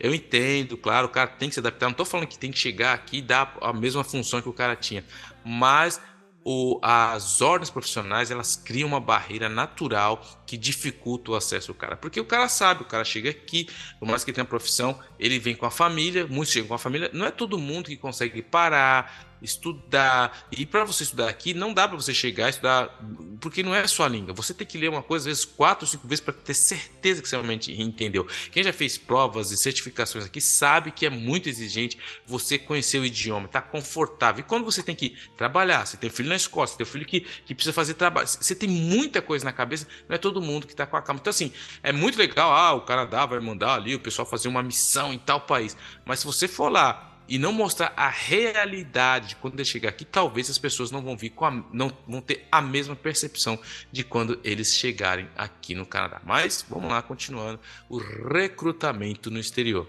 É, espero que esses caras sejam reconhecidos. E fechando a notícia das prairies, a gente tem aqui ainda em Manitoba que a venda de bolos arrecada fundos para as vítimas dos terremotos da Turquia e na Síria. A venda de bolos foi organizada pela Associação de Estudantes Muçulmanos da Universidade de Manitoba e a Associação Islâmica de Serviços Sociais também organizou um, jantar para arrecadação de fundos para os sobreviventes do terremoto na noite do último domingo. Dois grandes terremotos, como vocês sabem, né, incluindo um de magnitude 7.8, abalaram o sul da Turquia em 6 de fevereiro, com efeitos sentidos na, na vizinha Síria. Mais de um milhão de pessoas ficaram desabrigadas e quase 50 mil mortes foram relatadas, embora as, autoridades acreditem que esse número seja muito maior. Um, ter, terremoto de magnitude 6.4 atingiu o sul da Turquia, perto de, Anta, é, é, perto de Antáquia, na segunda-feira, matando seis pessoas e ferindo, ferindo outras centenas. A Magda é uma, é uma refugiada síria que veio para o Canadá há sete anos, desde. E, depois de três anos morando na Jordânia. Ela ficou emocionada ao ver as pessoas na Síria e na Turquia lutando para sobreviver após os terremotos. Mohamed Koja, que, é, que trouxe sua família é, para essa venda de bolos, disse que ver o centro comunitário cheio de gente era, era um sentimento amargo, porque ressalta a gravidade da situação. Ele também tem família na Síria, lutando contra a falta de moradia. O, o MP de Winnipeg South, o Terry Dugwood, também estava entre os que compareceram na venda de bolos. E a sua mensagem para a família de Winnipeg com entes queridos nessa, nas áreas devastadas pelo terremoto é que os canadenses estão pensando em vocês. Então é, é bacana, semana passada eu, eu, eu faltei de, de, publicar isso, mas tem várias associações, várias arrecadações de fundos aqui pelo Canadá que tem comunidades grandes turcas e sírias que estão arrecadando dinheiro para mandar para pra, as pessoas que estão desabrigadas ou estão precisando é, é, vão precisar de ajuda para esse trabalho de reconstrução. É, eu, vi, eu vi essa notícia sobre, sobre Manitoba, essa, essa venda de bolos. Tem um evento, teve um evento em Ottawa esse final de semana também, que, era, que foi mais uma. É, não, não foi um evento especial, assim, mas foi só um evento de, consci, é, de é, conscientização, onde eles também estavam fazendo arrecadação de fundos. A, a, embaixada da Turquia também estava, tá, se eu não me engano, a embaixada da Turquia estava fazendo um evento também. Mas eu recomendo que, se você estiver na sua cidade, procure eventos, porque é, o mundo inteiro está se mobilizando para para ajudar o que está acontecendo ali. Não é? E mesmo, mesmo países que estão em situação muito piores, eles estão estão ajudando, porque é um, é um troço que não tem como se prevenir, né? Infelizmente.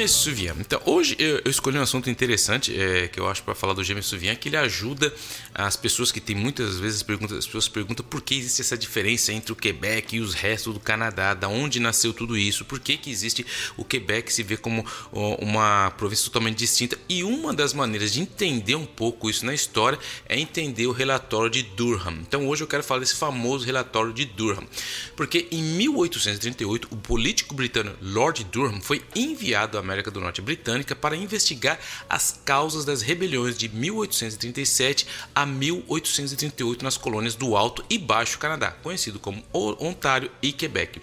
O famoso relatório de Durham sobre os assuntos da América do Norte britânica em 1839 levou a uma série de reformas e muitas mudanças. Isso incluiu a união dos dois Canadás em uma única colônia, a província do Canadá, em 1841. O relatório também preparou o caminho para um governo responsável. Esse foi um passo crítico no desenvolvimento da democracia canadense. O relatório desempenhou um papel importante na evolução da independência política do Canadá da Grã-Bretanha. E quais foram as ideias progressistas desse reformador? Porque John George Lambton, conde de Durham, foi um reformador político britânico e seu apelido era Radical Jack. Ele era o Radical Jack. Ele foi nomeado pelo governador-geral da América do Norte britânica pelo primeiro-ministro imperial Lord Melbourne. Durham ele foi solicitado a investigar as queixas das colônias após as duas rebeliões no Alto e no Baixo Canadá. Ele chegou ao Canadá em maio de 1838. No entanto, ele teve uma disputa com o governador em Londres e renunciou ao cargo quatro meses depois. Ele voltou para a Grã-Bretanha. Em 1839, ele completou seu relatório sobre os assuntos da América do Norte britânica. O relatório foi muito polêmico. Suas recomendações eram consideradas muito progressistas, progressivas naquela época. Durham propõe a criação de governos municipais e de uma corte suprema nas colônias britânicas da América do Norte. Ele também queria resolver a questão da terra na ilha do Príncipe Eduardo. Seu plano, é, que era a longo prazo, é, era a união de todas as colônias do Reino Unido, mas isso foi abandonado porque Nova Escócia e New Brunswick não estavam interessadas. Para ter uma ideia, levou mais de três décadas até que a visão de Durham de uma união das colônias fosse alcançada através do que depois, mais na frente na história, a gente chama de a Confederação. O relatório de Durham fez duas recomendações principais. Ele pediu a união do Alto e do Baixo Canadá, que era o Quebec e Ontário, e também a introdução de um governo responsável. O parlamento britânico implementou o primeiro, que foi a união, o primeiro ponto, mas não o segundo. Porque, no ponto de vista dele, existiam duas nações em guerra.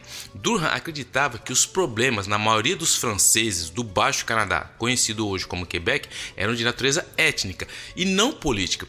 Ele encontrou duas nações em guerra no seio de um único Estado, colocamos aqui entre aspas. Durham ele era culturalmente tendencioso contra os francos canadenses. Ele os chamou de abre aspas, um povo sem literatura e sem história. Então essa era a consideração que ele tinha pelos francos canadenses. Ele, é, é, ele recomendou a ele recomendou assimilá-los, unindo os Canadás, de uma forma que permitisse que o domínio da maioria da língua inglesa do Alto Canadá, conhecido como Toronto, Ontário, ou do Alto Canadá, ele achava que isso impediria os francos canadenses de perseguir os seus objetivos étnicos. Então, esse era a, o ponto dele. Vamos unir os dois. E ele achava que o, isso iria, a, o fim disso seria assimilar os francófonos. Esse era o plano dele, assimilar e meio que acabar com os francófonos. Ele também, isso também permitiria que os comerciantes, principalmente anglófonos, no Baixo Canadá, buscassem uma forte economia de São Laurent e garantissem a prosperidade futura. Então, esse era o plano econômico dele, vamos colocar assim, para colocar os dois juntos. Ele acreditava que a supremacia inglesa iria acabar com os francófonos. Durham acreditava que o triunfo do capitalismo traria harmonia e paz, mas também exigiria reformas políticas. Ele acreditava que o sistema constitucional do Alto Canadá era defeituoso. O poder foi monopolizado pelo o que a gente chamava de Family Compact, que era um grupo de, de elites dominantes na época. O conselheiro próximo de Durham, Charles Buller, chamou esse, esse, eh, esse Family Compact de uma mesquinha, corrupta, insolente, é, gangue ali do, do Store, que eram os conservadores. A Family Compact estava bloqueando o desenvolvimento econômico e social de uma colônia potencialmente rica. Essa foi uma das principais causas do descontentamento que levou à rebelião no Alto Canadá. A solução de Durham foi introduzir um sistema no qual os governos coloniais, pelo menos em questões domésticas, eram responsáveis perante o eleitorado e não perante o governador e a coroa. Isso seria possível se o executivo, ou em termos modernos, assim, hoje a gente diria o gabinete, fosse extraído e mantivesse o apoio da maioria da Assembleia eleita. Tal reforma reduziria o poder do pacto familiar e estimularia o desenvolvimento colonial. Isso também fortaleceria a conexão imperial com a Grã-Bretanha e minimizaria a influência americana na colônia. Então, tudo isso fazia parte do grande plano dele. E ele queria também, como é o segundo ponto dele, era introduzir um governo responsável. O relatório de Durham foi condenado pela elite conservadora do Alto Canadá, todos os conservadores ali do que é conhecido como Ontário. No entanto, os reformadores de lá e, da Nova Escócia saudaram a ideia de um governo responsável. No Baixo Canadá, o Quebec, os conservadores anglófonos de Montreal apoiaram o, essa união. Eles viriam, eles viriam isso como uma forma de superar a oposição franco-canadense aos seus planos de desenvolvimento econômico. Os canadenses franceses se opunham, na verdade, a essa união e estavam determinados a defender a sua nacionalidade. Então, isso tudo ajuda a, a gente entender de como essa guerra entre é, o lado anglófono e o lado francófono vem de muito tempo é, na história do Canadá. No final, o governo britânico aceitou a recomendação de união de todos os Canadás que tinha ali na época. A província unificada do Canadá surgiu em 1841. Era governada por uma legislatura conjunta na qual recém-formado Canadá do Oeste, que era o antigo Alto Canadá, e o Canadá do Leste, anteriormente chamado de Baixo Canadá, tinham um número igual de assentos. Mas como o Canadá Ocidental tinha uma população menor, a população francesa no Canadá do leste estava subrepresentada.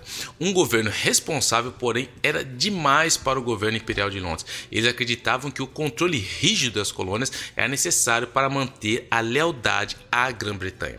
No final de não foi até 1847 que a Grã-Bretanha concedeu um alto governo local às colônias. Isso porque um governo recém-eleito em Londres estava ansioso porque para reduzir os grandes gastos que eles tinham para manter suas colônias. Em 1848, os reformadores da Nova Escócia, incluindo Joseph Howe, estabeleceram o primeiro governo responsável no Império Britânico. Mais tarde, naquele ano, os reformadores liderados por Robert Baldwin e Louis Hippolyte Lafontaine formaram um governo responsável na província do Canadá. Posteriormente, foi concedido em New Brunswick, na Ilha do Príncipe Eduardo e em Newfoundland Labrador. O que foi o significado de tudo isso? O relatório de Durham foi controverso por recomendar a assimilação dos francos canadenses por meio de uma união do Alto e do Baixo Canadá.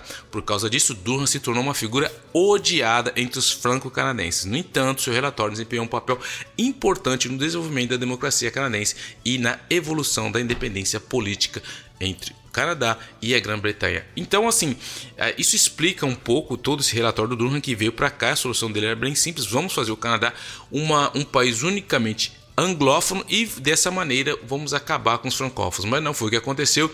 E aqui no Quebec, claro que quando se fala do relatório de Durham, eles realmente não gostam porque foi uma das tentativas de assimilar os franco-canadenses. Então, quando você escutar falar de, do relatório de Durham ou se alguém comentar da onde nasce toda essa dificuldade dos, dos francófonos em relação aos anglófonos, você sabe e vai se lembrar do James Souvian e do bom e velho com o relatório de Durham. Espero que você tenha gostado, valeu e um grande abraço!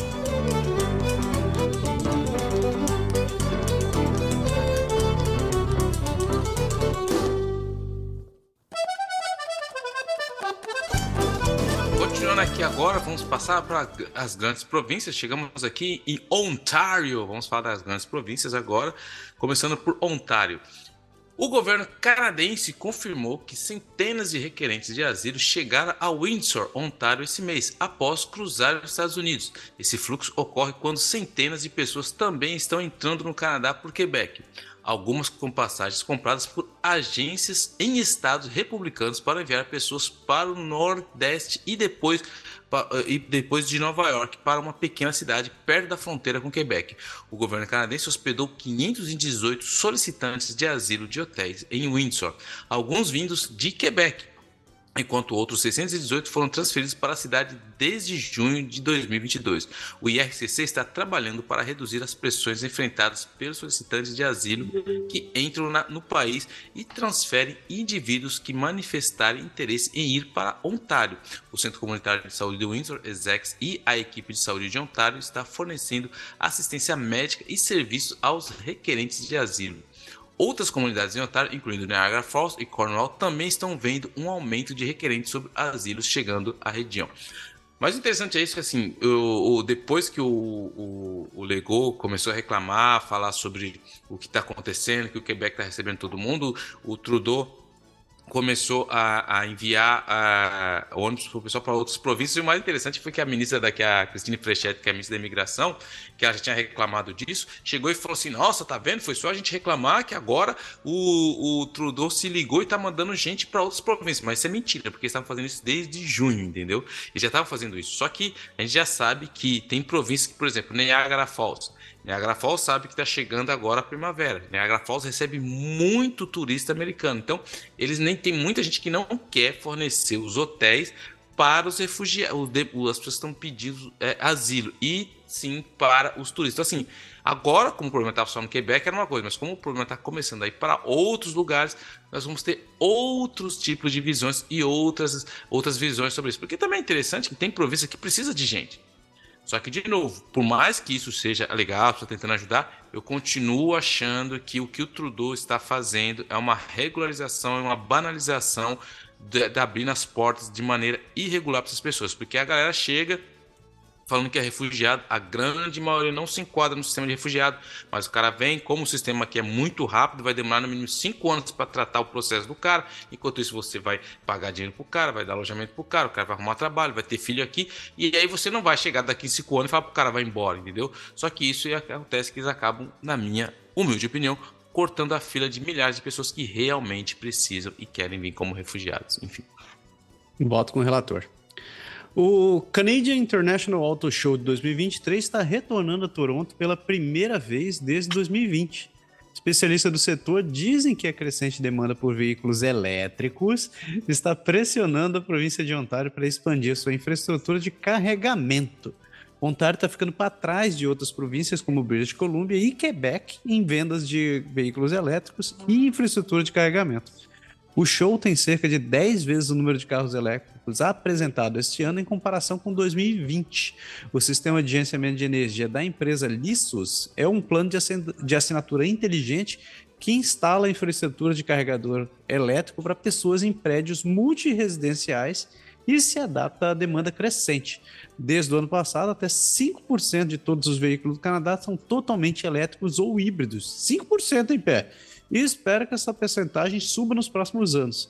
Até 2035, o governo federal insiste que todos os veículos novos no Canadá serão elétricos. Ah! Então, cara, e, e, isso aí eu quero ver. Tudo bem. Até 2035, eu espero estar vivo até lá.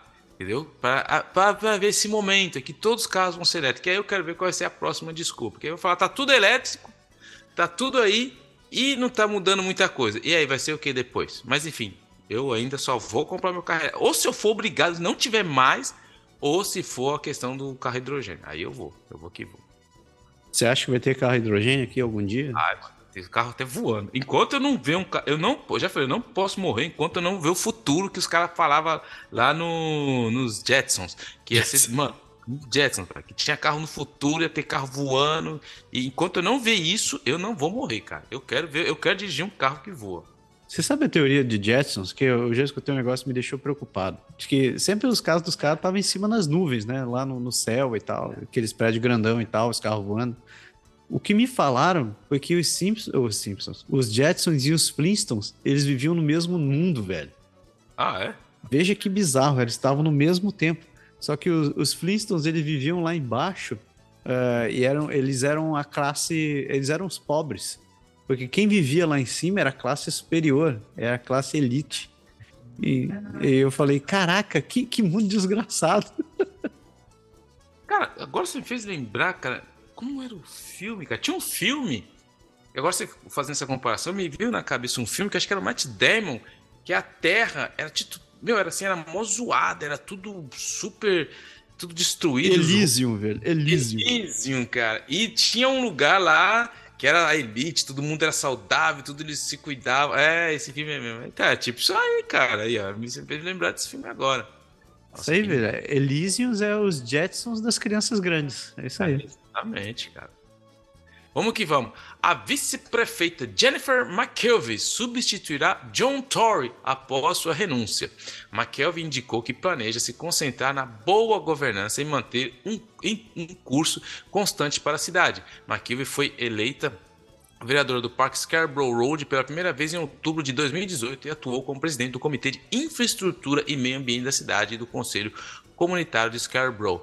Ela é vice-presidente do Comitê Executivo da cidade, membro do Conselho de Zoológico de Toronto e faz parte do Conselho de Administração da Toronto Hydro.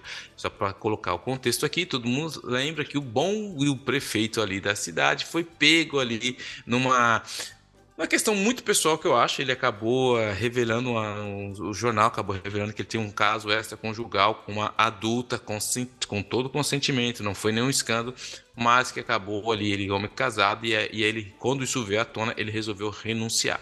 A gente já falou sobre isso no outro programa, já dei minha opinião sobre, já fiz meu papel de advogado do diabo, mas já acharam alguém para substituí-lo ali enquanto ele tenta refazer tudo o que ele desfez com a família dele. Vai ser grande. É, eu sei que o Natal na casa do John Tory não vai ser legal esse ano. Vai ser bem, bem animado. Continuando aqui, ó, Dacina Krasnanik e Trent Alexandru nunca haviam se conhecido antes de fazerem testes de DNA no tal 23andMe, de forma independente nos últimos anos, na esperança de aprender mais sobre o histórico de saúde de suas famílias. Em vez disso, eles tiveram a surpresa de suas vidas. Os resultados revelaram que eles são irmãos há muito perdidos. Os dois, ambos nas casas dos 50 anos, coincidentemente moram a menos de 30 minutos de carro um do outro. Apesar de ambos serem da Europa Oriental, Alexandre Tandu, que mora em Toronto, disse que o fato de os dois estarem no mesmo país acrescentou a surpresa à revelação inesperada de que ele tinha uma irmã. Krasnanik disse à, à CBC que ela foi, ela foi adotada logo depois que o diretor de um orfanato romeno a encontrou abandonada quando bebê nos arbustos do lado de fora de um prédio. Mas ela só soube que foi adotada quando tinha 20 anos, uh, 20 anos e alguma coisa, depois de descobrir uma discrepância em uma certidão de nascimento. Alexandru também era adulto quando sua mãe lhe disse pela primeira vez que ele foi adotado depois que alguém o abandonou quando criança. Que família zarada, hein, velho? Os dois, os dois é, é, os filhos Kranatsky e Alexandre tornaram-se próximos no ano passado, desde que seus pais se conectaram.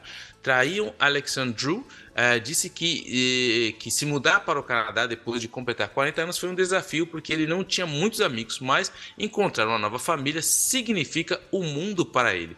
Krasnanik disse que, embora desejasse que ele, ela e seu irmão pudessem ter se conhecido quando crianças, nunca é tarde demais. Aí a história good vibes, entendeu? Os irmãos ali foram deixados de lado e tal. E eles se encontraram aonde? No Canadá, meu, a terra onde tudo é possível, inclusive um frio desgraçado. Porra, foram se encontrar em Toronto ainda, velho. Não podia ser um lugar maior? Toronto, é, meu. Se Muito fosse no Quebec, eu ia falar que é uma pequenininha, mas Toronto. Imagine se, se ela tivesse ido pro Quebec e ele tivesse ido para Toronto. Nossa, cara. Isso. Era treta. Ia ser interessante essa reunião de família. É, enfim, uh, os Grandes Lagos registraram recordes de nível de água baixos e altos nas últimas duas décadas, incluindo recordes nos últimos anos para os lagos Superior, Erie e Ontário. Um aumento da variabilidade dos níveis de água é esperado no futuro, de acordo com os pesquisadores. Os cientistas estão investigando se as flutuações naturais do nível da água, que normalmente são muito menos intensas, podem ter impacto na atividade sísmica. A atividade sísmica na região dos, dos, Grandes Lagos é naturalmente menos ativa. Então, a contribuição relativa dos níveis de água pode gerar terremotos e pode ser ainda maior. Né? O pesquisador, é, os pesquisadores dizem ainda que eh, conduziram um estudo recente para investigar se existe uma relação entre os níveis de água do lago Erie e os terremotos locais, e não encontrou nenhuma correlação conclusiva. Eu acho que foi um bebê Godzilla mesmo, ali que ele tá andando embaixo da terra. Isso aí, velho. Tenho medo dessas coisas. Ou a grande cobra que anda embaixo da terra também, né, cara? Não acredito. Como é? O Leviatã. Leviatã. O Leviatã. É, é o Cutulo mesmo, né? É, é o Cutulo tá passando esse negócio. Jovem empreendedor está ensinando as crianças sobre dinheiro em um jogo muito bom. Djamila Touré, que trocou a Costa do Marfim pelo Marrocos quando adolescente, sentiu-se eh, sentiu que preencheu um vazio quando veio para Montreal. Já, já, calma, vamos devagar. Vamos primeiro estabelecer aqui. Estamos agora chegando na província do Quebec ou não? Mas vamos lá. Vamos não, é, não, não, não, era para ser. Eu acho que era para estar no Ontário. Mas vamos que vamos. Se estava, a gente continua. Segue ao vivo. Djamila Touré, que trocou a Costa do Marfim pelo Marrocos quando adolescente, sentiu-se que preencheu um vazio quando veio para Montreal para estudar e conheceu outros estudantes da África Ocidental. Isso inspirou a iniciar um fórum online para mulheres da diáspora africana, Sayáspora. Touré tem em mente, é, tem em mente pessoas como a sua prima mais nova, dizendo: se eu não tivesse isso quanto criança, que, quero criar isso pelo menos para ela. Desde então, Sayaspa cresceu reunindo mulheres africanas em Montreal para eventos e workshops com um projeto com o objetivo de ajudar mulheres africanas a entrar no mercado de trabalho no Canadá. Também Joana Cagayu procura algo quando se juntou a Sayaspa em 2016 e desde então tem se lançado na comunidade trabalhando com Torre para organizar mais workshops e eventos presenciais. Torre diz que enquanto houver necessidade, ela não tem intenção de desacelerar. Isso é muito interessante, esse tipo de projeto que vem das pessoas, porque essas pessoas que, que vêm dessas comunidades, que vêm desses países, têm muito mais sensibilidade de como a pessoa vai encarar a vida na nova província. Então isso eu acho que ajuda muito, facilita muito e é uma ótima ideia. Interessante. Eu sou, cara, são duas coisas que eu digo que deveria ser ensinado para as crianças desde sempre é, economia, do, é, economia ou gestão de dinheiro e lógica. Cara, como o mundo seria muito melhor se você soubesse essas duas coisas né, desde pequeno, cara. Porque, cara, a quantidade de a quantidade de problema que a gente tem hoje em dia porque as pessoas não pensam logicamente e porque não sabem lidar com o próprio, o próprio dinheiro, né? Ou tem, tem tabu em relação a falar sobre dinheiro, é, é muito triste. É, de acordo com dados, novos dados da TomTom, os motoristas em algumas das principais cidades do Canadá gastaram em média 144 horas no trânsito na hora do rush no ano passado. Toronto e Vancouver foram as duas piores cidades do Canadá, com 199 horas e 197 horas, respectivamente. O relatório global mostra que Londres, é, Bengaluru e Dublin, na Irlanda, foram os três piores lugares, cidades do mundo, respectivamente com 325 horas, 260 horas e 277 horas paradas no trânsito na hora do rush. De, dos, uh, dos municípios, eh, 10 outros municípios canadenses, que inclui Winnipeg, Montreal, Londres, Halifax, Edmonton, Ottawa, Hamilton, Calgary, Kitchener-Waterloo e Quebec, foram incluídos no relatório. Sei lá quanto, quanto tempo você passava no Rush em São Paulo? Em São Paulo, cara, isso que eu, eu tava procurando e queria ver aqui em São Paulo, cara. Eu, eu morava em Itaquera, Itaquera Fundos, né? Zona Leste Fundos, eu morava em Itaquera, eu trabalhava na Paulista. Então, assim, quando eu ia de metrô, eu levava em média uma hora e meia, cara. Uma hora e meia, uma hora e quarenta para chegar. Aí depois chegou uma hora que eu falei, meu. Aí, na verdade, quando eu enviei. E minha esposa ela trabalhava ali na. Na, no, na Moca, por ali. Então eu passava, deixava ela depois eu ia. Só que aí quando a gente começou a aplicar pro, pro, pra, pra imigração, e aí começou a ir muito rápido, nosso processo demorou nove meses, aí eu liguei meio que tipo, mano, não quero mais saber de nada, não vou mais pegar metrô. Aí eu ia de carro, porque eu já tava, eu já ia escutando é, coisas em francês, essas coisas, aí a gente demorava duas horas para ir e duas horas para voltar. Eu ia, deixava ela, ia pro banco, aí depois saía do banco, pegava ela e voltava. Era duas horas, ou seja, a gente perdia quatro horas por dia no trânsito, cara. Quatro horas. Olha só, achei, achei o relatório aqui. É que não tá tão ruim, não, hein, cara. São Paulo só tá atrás de Nova Delhi, mas ele tá. Toronto e Vancouver tá na frente que São Paulo, velho. Pô. Ah, é? é, São Paulo, a galera fica em média 209 horas no trânsito. Em, em Toronto você fica 199 horas no trânsito. Caramba. Então, você aí pensando em se mudar para o Canadá, tentando melhorar essa qualidade de vida, pensando em parar de ficar no trânsito, saindo de São Paulo, pronto, você vai se lembrar muito. A não ser que seja da de TI, vai ficar trabalhando de casa. É isso. Fiquei trabalhando de casa, é isso aí. ah, segue frente. Continuando aqui, ó, em Ontário, alguns médicos em Ontário estão oferecendo aos seus, a seus pacientes a opção de cuidados de saúde extras, mas por um precinho, camarada.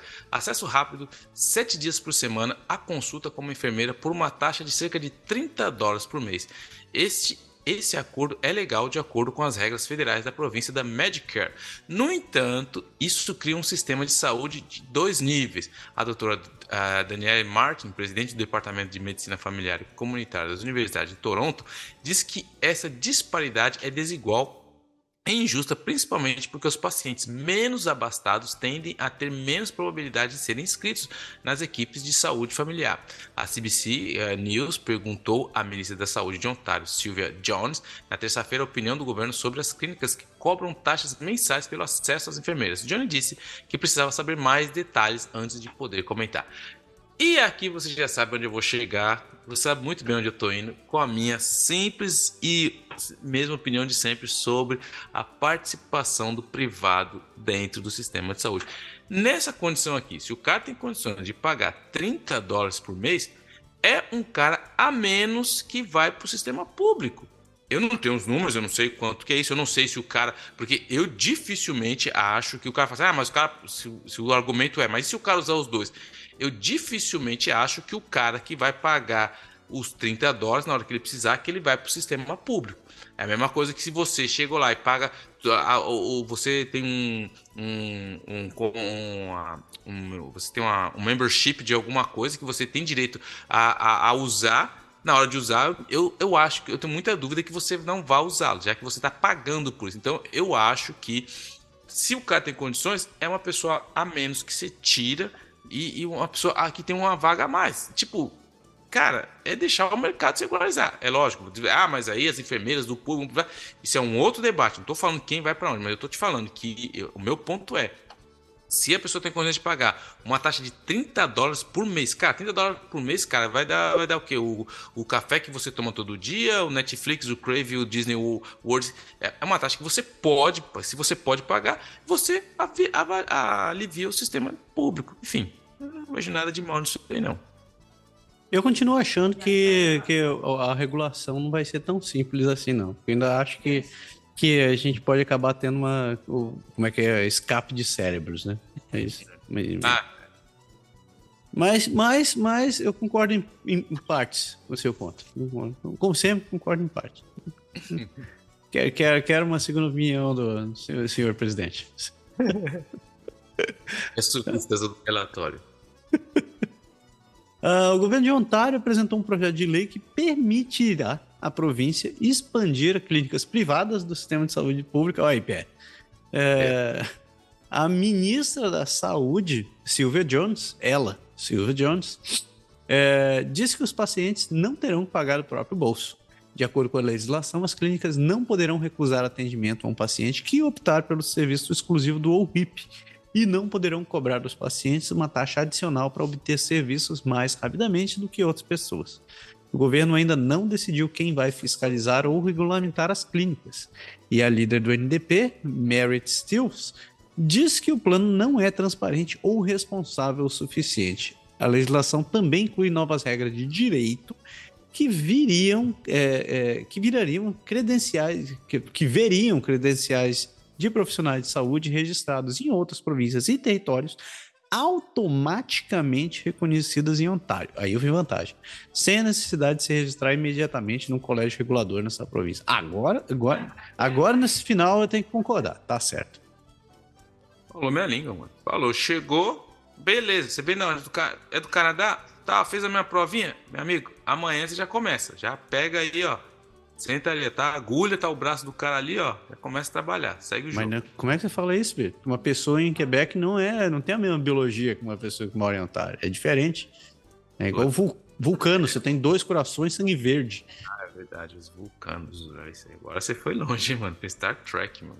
Eu não gosto nem de Star Wars Star Trek. Pronto, já falei. Ok, assim acaba esse programa. Muito obrigado, tchau. é assim que começa as tretas, né? Segue em frente. Tá correndo. Star Trek. Segue em frente, acho que eu fiquei brabo. A General Motors planeja construir motores para veículos elétricos em, sua, em uma sua fábrica de propulsão em St. Catherine, Ontário, que deverá gerar cerca de 500 empregos na instalação. A empresa diz que a mudança está sujeita a acordo de apoio com o governo federal e provincial. A fábrica de St. Catherine tem atualmente pouco mais de 1.100 funcionários produzindo motores V6 e V8, bem como, como as transmissões. A GM diz que as novas unidades de acionamento elétrico o TIUM substituirão parte da produção de motores com combustão combustão interna após a reformulação, enquanto ainda espera, espera continuar a produzir motores V8 junto com os novos motores na fábrica por algum tempo. E aí que é interessante, porque tem toda assim essa questão é, do social do, do group think, né? Porque antigamente todo mundo falava de carro elétrico, mas ninguém tinha coragem de chegar a investir. Aí quando todo mundo começou a falar, isso aí vai virar, agora todo mundo está começando a investir. Mas por que, que não fizeram antes? Beleza, antes tarde do que nunca, mas, mas, mas, eu ainda fico ali com a minha, com a minha questão cética sobre isso. Mas, enfim. Que é isso, general... Os caras cara vão deixar de produzir V6 e V8 para fazer motor elétrico isso. Os caras querem tirar o cheiro do, do, da gasolina, mas nós vivendo um país muito zoado, velho. Não tem mais cheiro da gasolina, não pode mais fazer barulho com o carro, você não pode mais falar a palavra com N, você não pode. Meu, que mundo é esse, velho? Que você mundo pode... fraco é esse? Não pode mais fazer nada. Não, parei, mano. Para você pode falar sorry ainda, velho. Pode falar é. sorry. Ah, sorry, né? Sorry, sorry, sorry. Eu tô ficando preocupado com isso, cara. Ficando preocupado. Lugar pra emigrar já tá ficando difícil demais pra mim. Por sinal, isso foi um sinal de sacar, não digo pessoa, quem não pegou. É. Uh, ainda em Ontário, uma, uma família na província que se mudou, é, se mudou para Alberta é, porque sua filha de 3 anos, que tem autismo severo, precisava acessar serviços específicos para autismo que a família não teria como pagar sozinha morando em Ontário. É, a família havia sido informada anteriormente que a sua filha não poderia receber financiamento do programa de autismo da província até pelo menos 2027. O governo de Ontário havia prometido dobrar o orçamento anual do programa de 300 milhões para 600 milhões e matricular 8 mil crianças em clínicas básicas é, até o final do outono de 2021 e 2022. No entanto, não atingiram essa meta. E os dados de 2019 e 2020 mostram que cerca de 50 mil crianças estavam na lista de espera para serviços de autismo em Ontário. E você que não acompanhou, durante, antes da pandemia, o governo, o governo Doug Ford simplesmente cortou os, serviços, os custos e os financiamento para programa de autismo. Então, é isso aí. Valeu, Ford. Porque você tira esse dinheiro para poder fazer o casamento da filha. Né? Segundo mandato, já falei, as coisas é. começam a ficar. Enquanto isso, né? Não, a gente tira da. Vamos tirar só porque nós precisamos construir casas.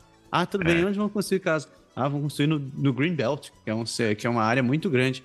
Ah, ok, vão ser construídas casas populares. Não, não exatamente populares. Vão construir casas para quem precisa.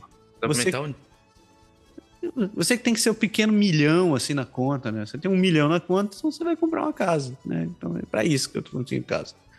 Valeu, forte. Tô de olho, hein, seu miserável. Vamos lá, última notícia da nossa grande província de Ontário.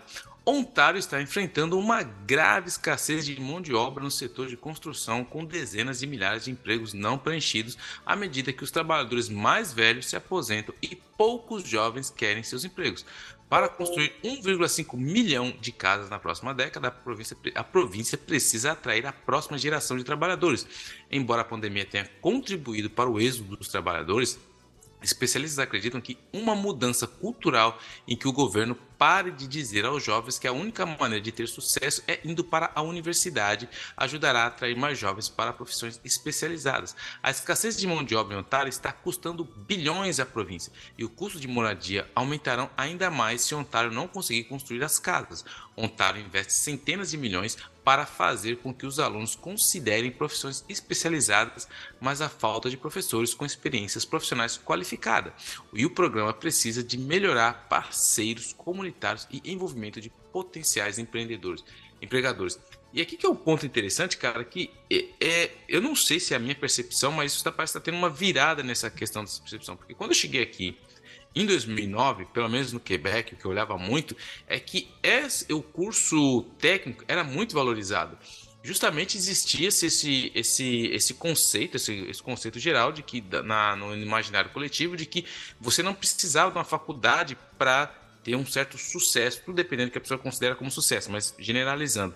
E isso era o que eu via muito no Brasil, porque no Brasil, quando a gente vem do Brasil, vem aquela aquela mentalidade de se você não tiver faculdade, você não é ninguém. Aí o cara vai lá, faz uma faculdade, uma, pega um diploma da faculdade do Instituto Universal Brasileiro e vai vender pipoca. Quer dizer, seria muito melhor se tivesse feito um curso técnico de mecânico do que uma faculdade que não vai dar em nada. E eu sempre tive, pelo menos a minha impressão, que essa era a visão do Canadá. Que o curso universitário, porque, para dar um exemplo, eu conheço caras aqui que tem, que trabalham comigo, o cara tem PhD e o cara ganha o mesmo salário que eu.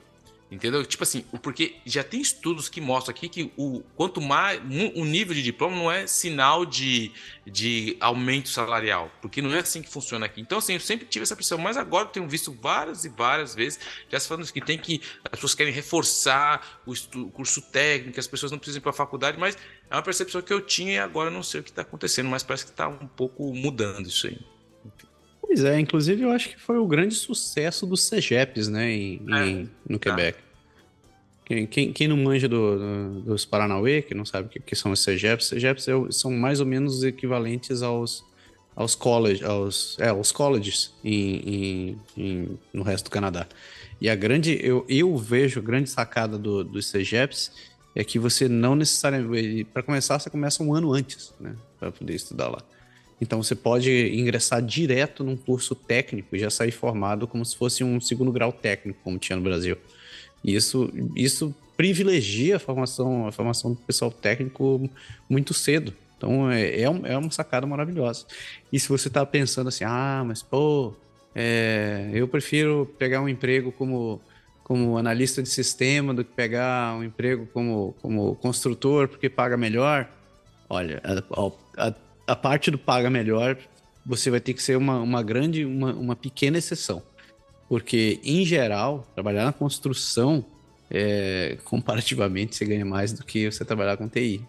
Principalmente, pelo menos na, nas vagas iniciais. E à medida do, dependendo das áreas que você pega, você, você ainda pode. Não são os raros casos que eu vejo de gente que trabalha na construção que trabalha seis, sete meses por ano. Né? E tiram férias mesmo. Tiram três, quatro meses de férias por ano porque tem como, né? Então, mas é, é, sabe que o Japão estava passando pelo mesmo tipo de problema, né? Mais ou menos uns, uns 20 anos atrás e continua piorando. eles não tinham mão de obra para trabalhos mais braçais. Eis que começou toda essa onda de decasseg, né? O pessoal, uhum. os descendentes foram lá porque não tinha gente para trabalhar. E, e foi, foi, foi, a grande abertura do, do Japão, uma grande salvação do Japão naquela época foi isso. Mas, enfim. Saindo de, saindo de, de Ontário, chegamos na Belle Provence. E agora que o pé começa a bater. Isso aqui é legal de ver. Saúde. A primeira notícia: o projeto de lei de Quebec vai permitir que as pessoas deem consentimento prévio para uma morte medicamente assistida. Eita! O projeto de lei deve expandir a lei atual, que não só permite que as pessoas deem consentimento informando quando, recebe, quando vão receber o Medical Assistance, o programa de assistência à morte assistida. O projeto de lei estabeleceria um conjunto de diretrizes pelas quais uma pessoa poderia fornecer uma solicitação antecipada de morte assistida eles devem ter uma doença grave e incurável.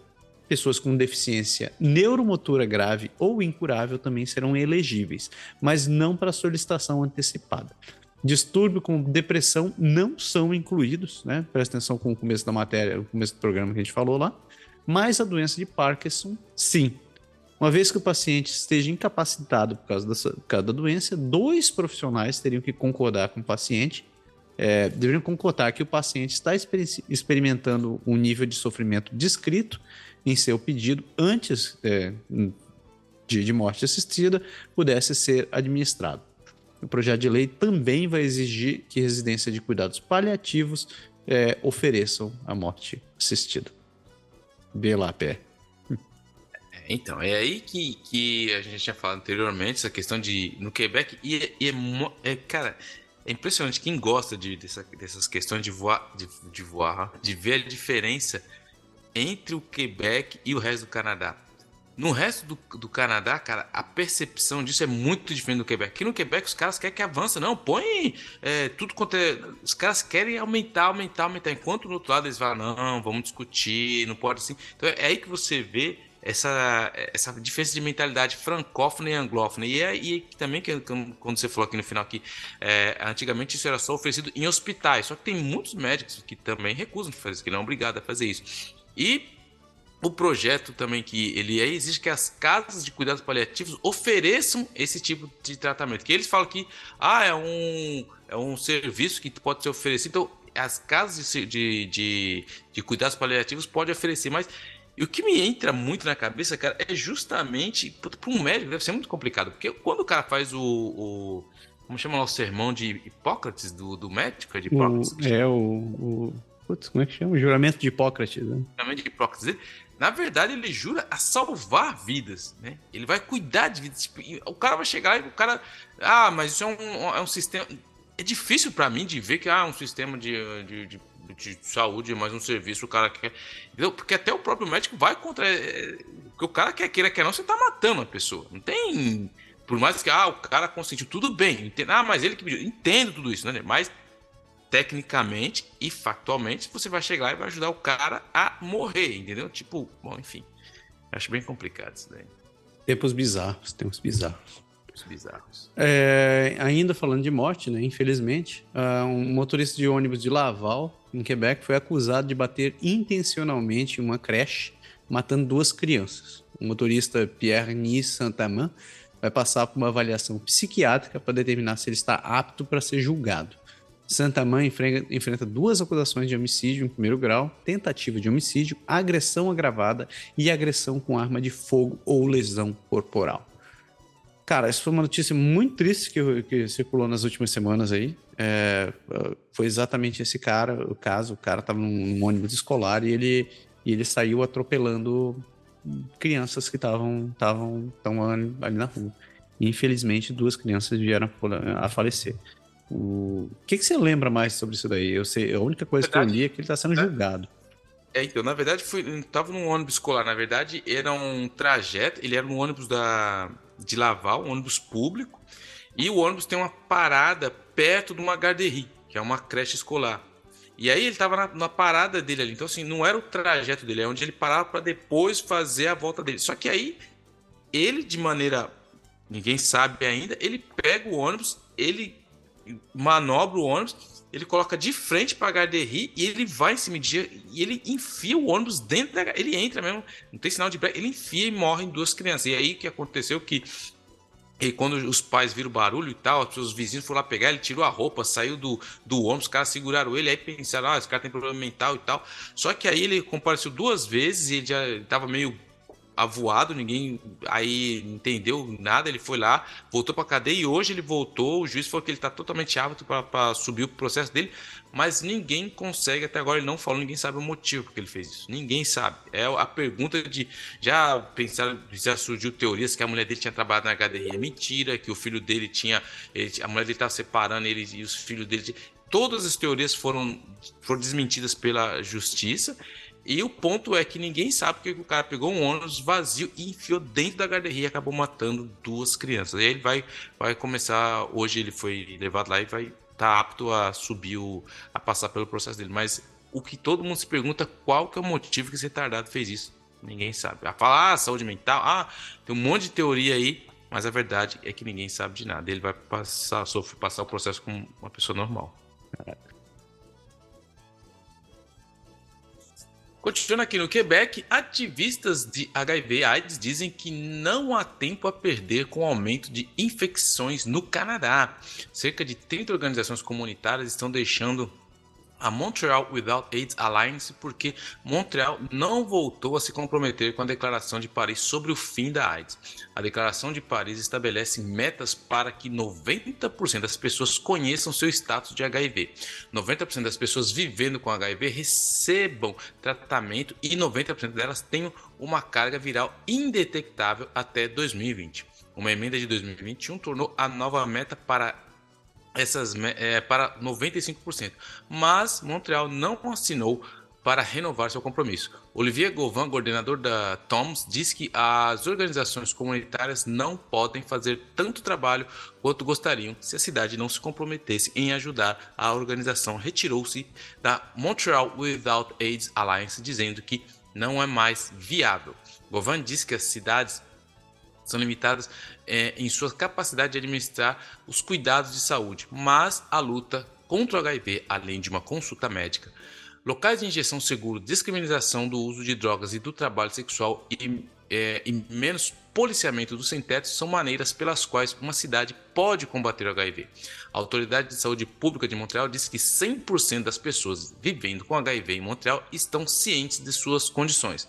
Desde é, desses, desses 97,6% estão em tratamento antirretroviral e 96,6% que estão em tratamento têm carga viral indetectável. Estatísticas que superam as metas de 2030 estabelecidas na Declaração de Paris.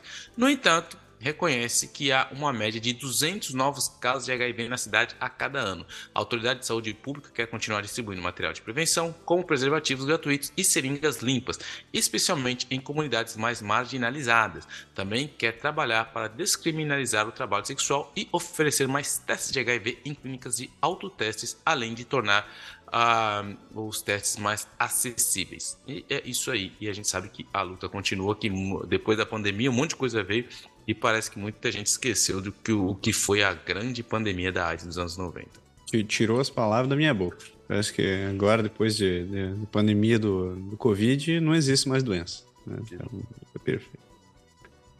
Casas feitas de palito de fósforo no setor de Ru, em Gatineau, lutam para ser preservadas. As casas foram construídas no século XIX e início do século XX para famílias da classe trabalhadora empregadas em serrarias ou fábricas de fósforo na árvore. O Conselho da cidade de Gatineau votou para salvar uma dessas casas da demolição na semana passada. A empresa por trás do projeto diz que irá à justiça para obter a autorização para prosseguir com a demolição. O conselheiro Steve Moran, que votou para proteger a casa, disse que o valor patrimonial da propriedade foi subestimado, que os argumentos para a demolição não eram fortes o suficiente o vereador Mário Obê disse que quer que a prefeitura faça um inventário de todas as casas de palito e também levantou a ideia de um circuito turístico para trazer as casas, é, para fazer as casas uma atração.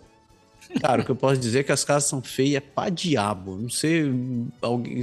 Tudo bem, querem tomar, beleza, mas alguém tem que reformar esse negócio, porque tá, tá bem é, judiadinha, pobre da casa. Como se diria no, na, lá no, na minha época de militarismo, tá jegue. Tá muito jegue. Tá, tá jegue. Então, referendo vota contra desvio ferroviário. Em um referendo realizado em Frontenac, no Quebec no domingo, no dia 20 de fevereiro, os moradores votaram contra a proposta de um sistema de desvio ferroviário.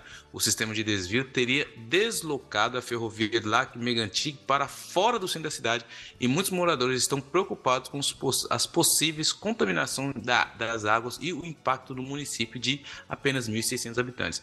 A Social Sharing encorajou os residentes a votar no referendo local e cerca de 92% dos eleitores votaram contra o sistema de, do desvio. Porque o que acontece, vocês lembram, a gente já falou disso, completou esse ano 10 anos do, do desastre ferroviário do, do Megantic, onde um, um trem que estava parado ali é, com muito combustível descarrilhou, com uma série de incompetências, um monte de erro, acabou matando muitas pessoas ali em Megantic e uma das promessas foi que o governo federal se comprometeu a desviar o, a ferrovia que passava bem no meio da cidade. Ele se comprometeu. Só que entre promessas e contar muito quente a coisa, todo mundo estava de acordo, mas agora para onde está querendo ir, que é passar perto dessa do, do Frontenac, eles falam, não, não, não, aqui a gente não quer não. Eles fizeram um referendo, é lógico que um referendo é mais uma maneira da, do município de mostrar uma força de que eles não estão contentes com isso, mas é bem complicado essa situação, porque ninguém quer um trem passando na porta da sua casa.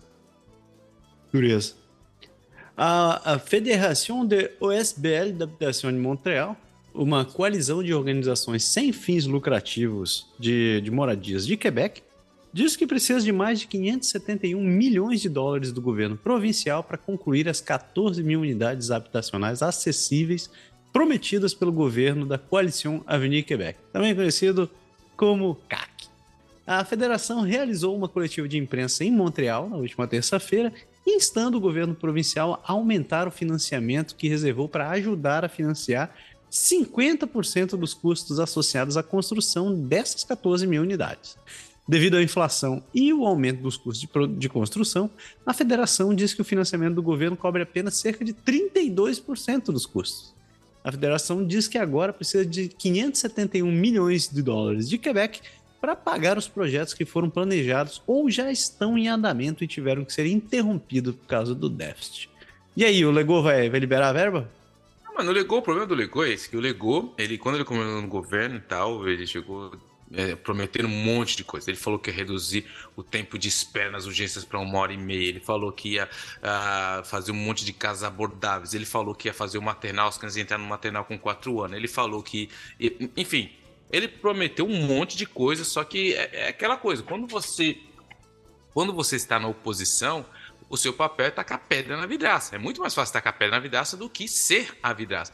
E agora ele está vendo que não é tão simples assim, que a máquina burocrática e tudo que existe é muito mais complicado. Então ele começou a fazer uma contabilidade criativa. Ele fala: nós entregamos tantas, mas já estamos contabilizados para entregar tanto. Só que ele coloca tudo isso no mesmo. Não, não, não, não. Os não, não é assim não.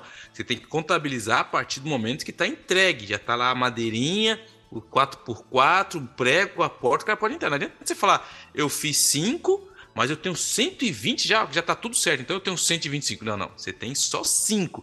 E é isso que os caras estão pegando o pé dele, que ele prometeu e não tá chegando no, no que ele prometeu. Então isso é muito complicado. É, seu Lego. Seu Lego, é, seu Lego. Siga em frente. Vamos, tá, siga lá. Uma mulher de 57 anos de Montreal está processando a Johnson Johnson depois que ela foi diagnosticada com câncer de ovário. Ela culpa o câncer pelo uso diário de produtos à base de talco como Johnson Baby Powder. Advogados dizem que uma decisão recente de um tribunal dos Estados Unidos revigorou os processos contra a empresa no Canadá. A mulher incentiva outras mulheres a se examinarem, pois não há exames de rotina para câncer de ovário. E aí é interessante esse caso aqui, porque assim não é de hoje que ah, já existe toda essa esse, essa ideia de que as pessoas querem processar as big pharmas, tal, tal, tal. E nos Estados Unidos já tentou fazer algumas ligações entre esse, esse produto e o câncer, mas isso é muito difícil de provar. E, e tem aquela questão também que Todo mundo sabe que uma empresa como a Johnson Johnson tem um prédio lotado com os melhores advogados do mundo, enquanto você vai tentar lá se bater com um advogado que talvez não tenha todo, não tenha todo o recurso para. Então, assim, é uma luta de, de Davi contra Golias. Além do mais, que você, é, o ônus da prova é muito complicado de você fazer. isso só para lembrar, durou anos e anos o cara que conseguiu processar a empresa que ele, eu esqueci o nome do Roundup, ele conseguiu ganhar um processo, mas ele ficou décadas, décadas e décadas se batendo para tentar provar que, e, que ele tinha alguma relação com a doença que ele desenvolveu com, com, que eles, com o produto Roundup. Então, veremos, mas é uma longa história pela frente.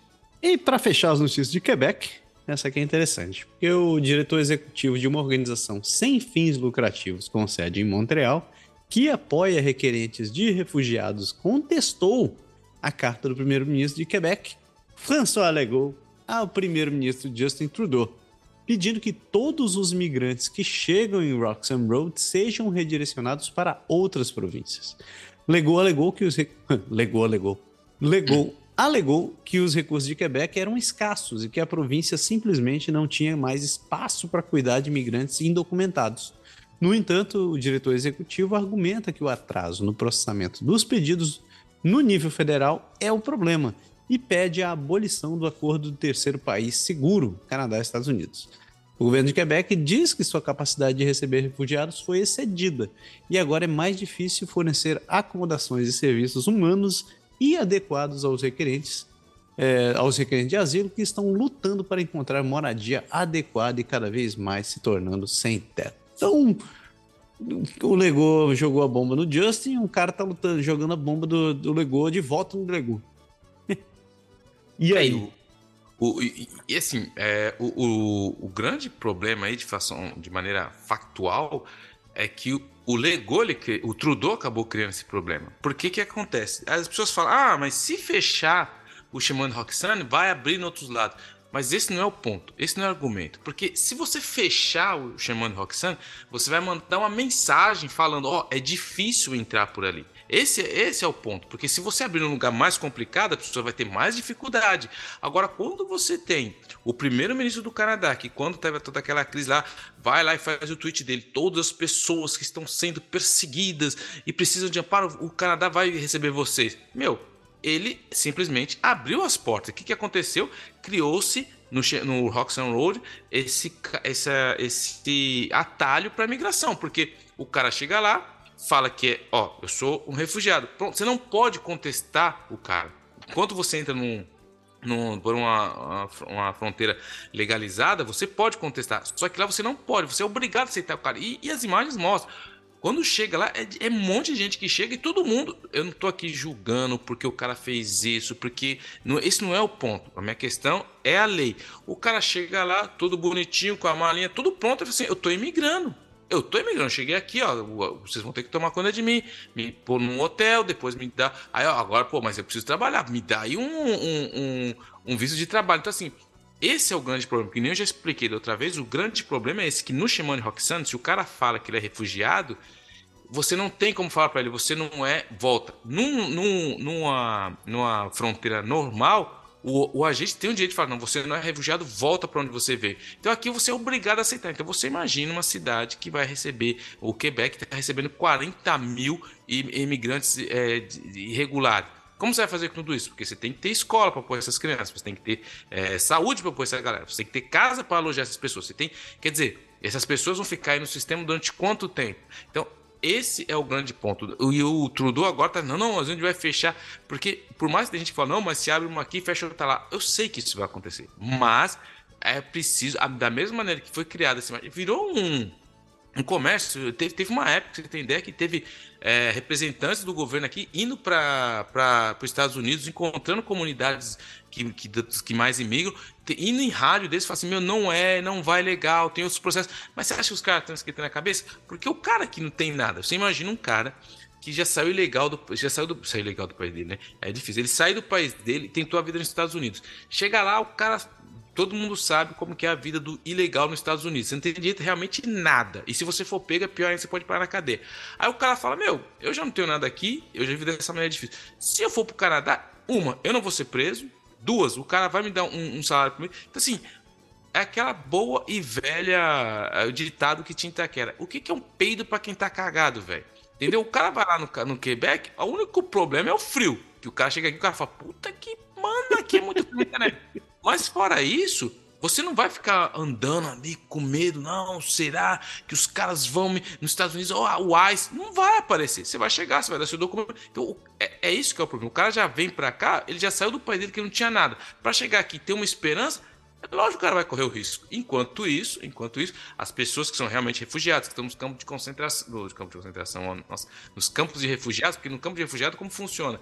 Existem os organismos das Nações Unidas, os países têm uma cota de receber e o cara fica ali esperando. Ó, ó, sai uma vaga pra você na Irlanda. Cara, você não vai escolher. Você vai. Ah, sai uma vaga pra você na Alemanha. Cara, você vai. Agora aqui não, o cara chega lá, vou pro Canadá. E aí tem todo um processo, tem toda uma indústria. O cara chega, pega o táxi, o táxi deixa o cara na porta. Não, você só segue andando. Você não precisa atravessar o, o, Rio Grande, você não precisa ir ali com os coiotes. Não, não. Você chega, você para de táxi, você desce, você atravessa andando, a polícia vai chegar, ó, vem aqui e tal, já te libera você tá livre, leve e solto, entendeu? Isso é um absurdo, enfim. Quero deixar bem claro aqui para quem quer que tiver ouvido esse programa e estiver pensando em fazer algo parecido assim, a gente não corrobora com essa ideia, a gente não defende isso daqui. E, e se, se, se, alguém vier dizer que não, esses caras recomendaram, a gente vai, a gente vai negar. Bem pelo contrário. Bem pelo contrário. Inclusive, a gente falou da outra vez, a gente, eu vi os números de. Isso era uma compilação de países que estavam vindo. E o Brasil tinha mandado mais de. Tinha mandado. Tinham mais de mil brasileiros que entraram pelo Chamando Rock Brasileiro entrando pelo Chamando Rock Qual que é a justificativa, segundo os critérios determinados pelas Nações Unidas, de um refugiado que um brasileiro se enquadra? Nenhum, velho. Hum. Nenhum. Nenhum. Se você olhar a lei, você não se enquadra. Agora você fala para mim que mil pessoas. É gente que olhou e falou: Meu, beleza, vamos que vamos. E assim a gente fecha as notícias de Quebec e a gente segue pro último, o último pedaço desse nosso girão.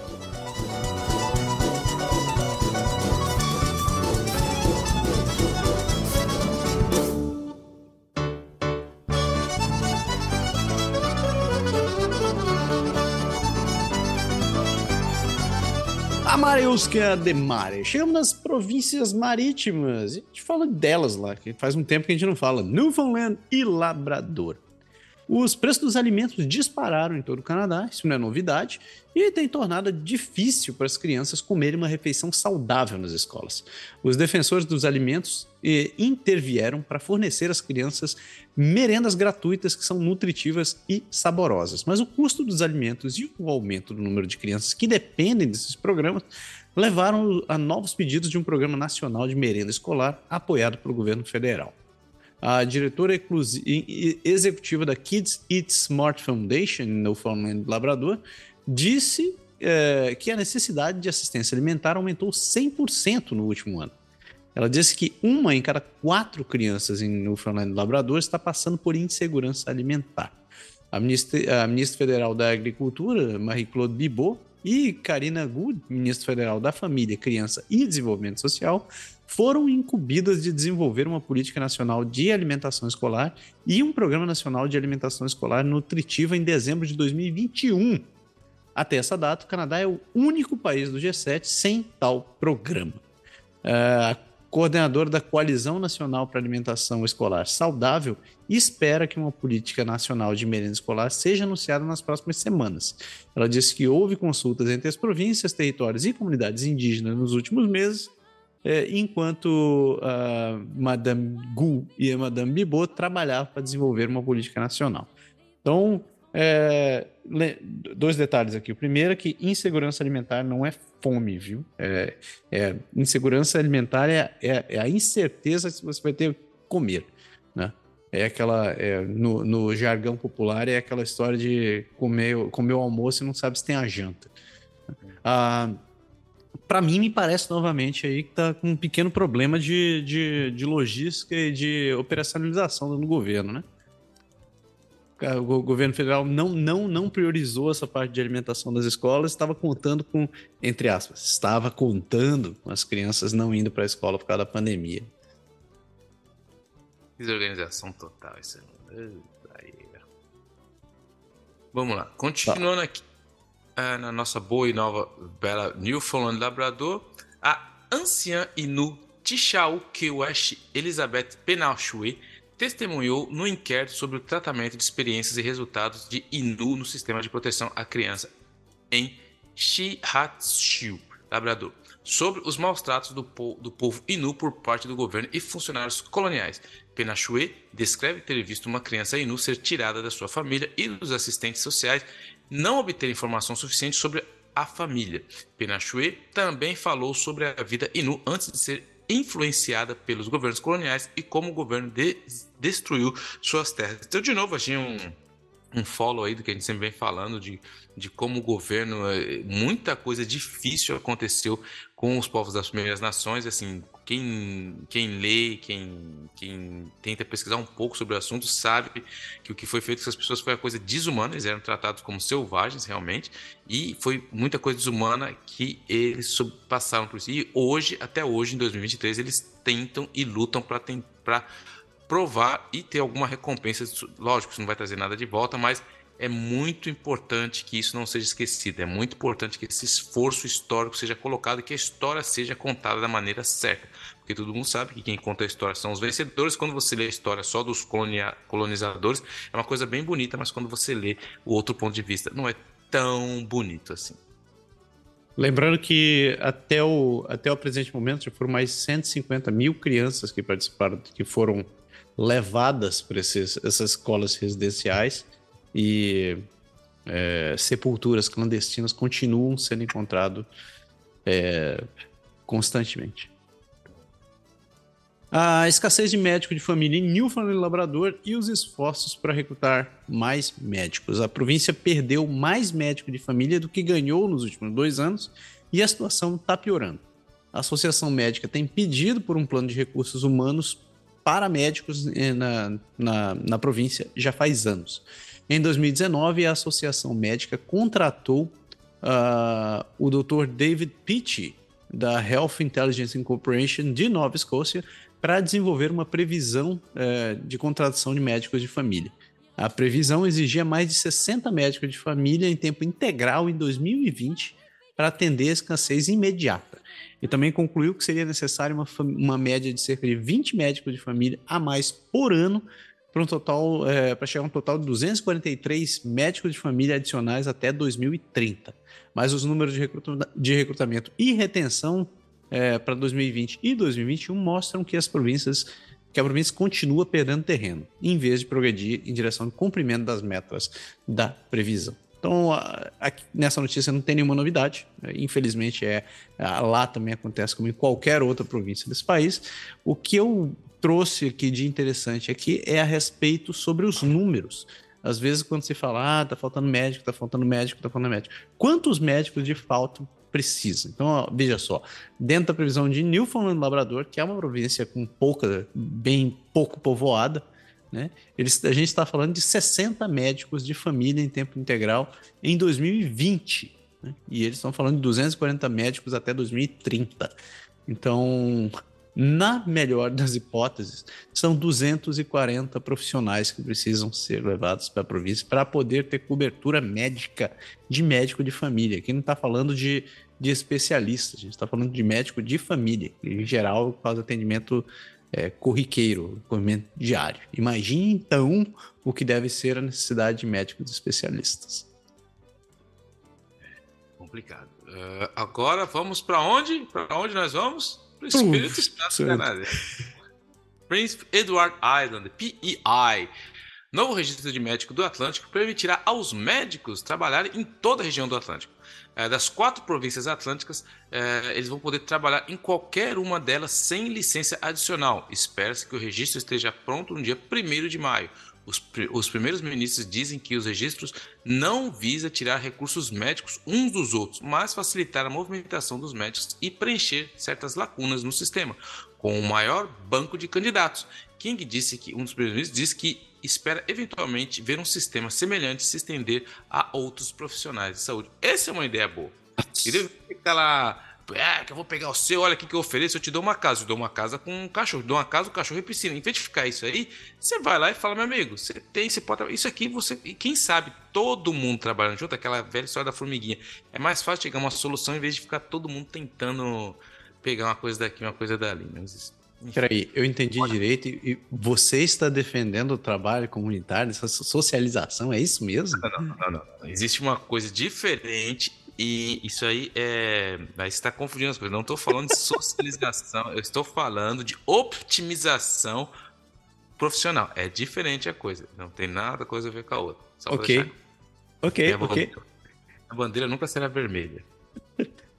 Não, não, não, quero, não quero que você perca a sua, sua carteirinha lá do, do Partido Conservador. E, quem sou eu?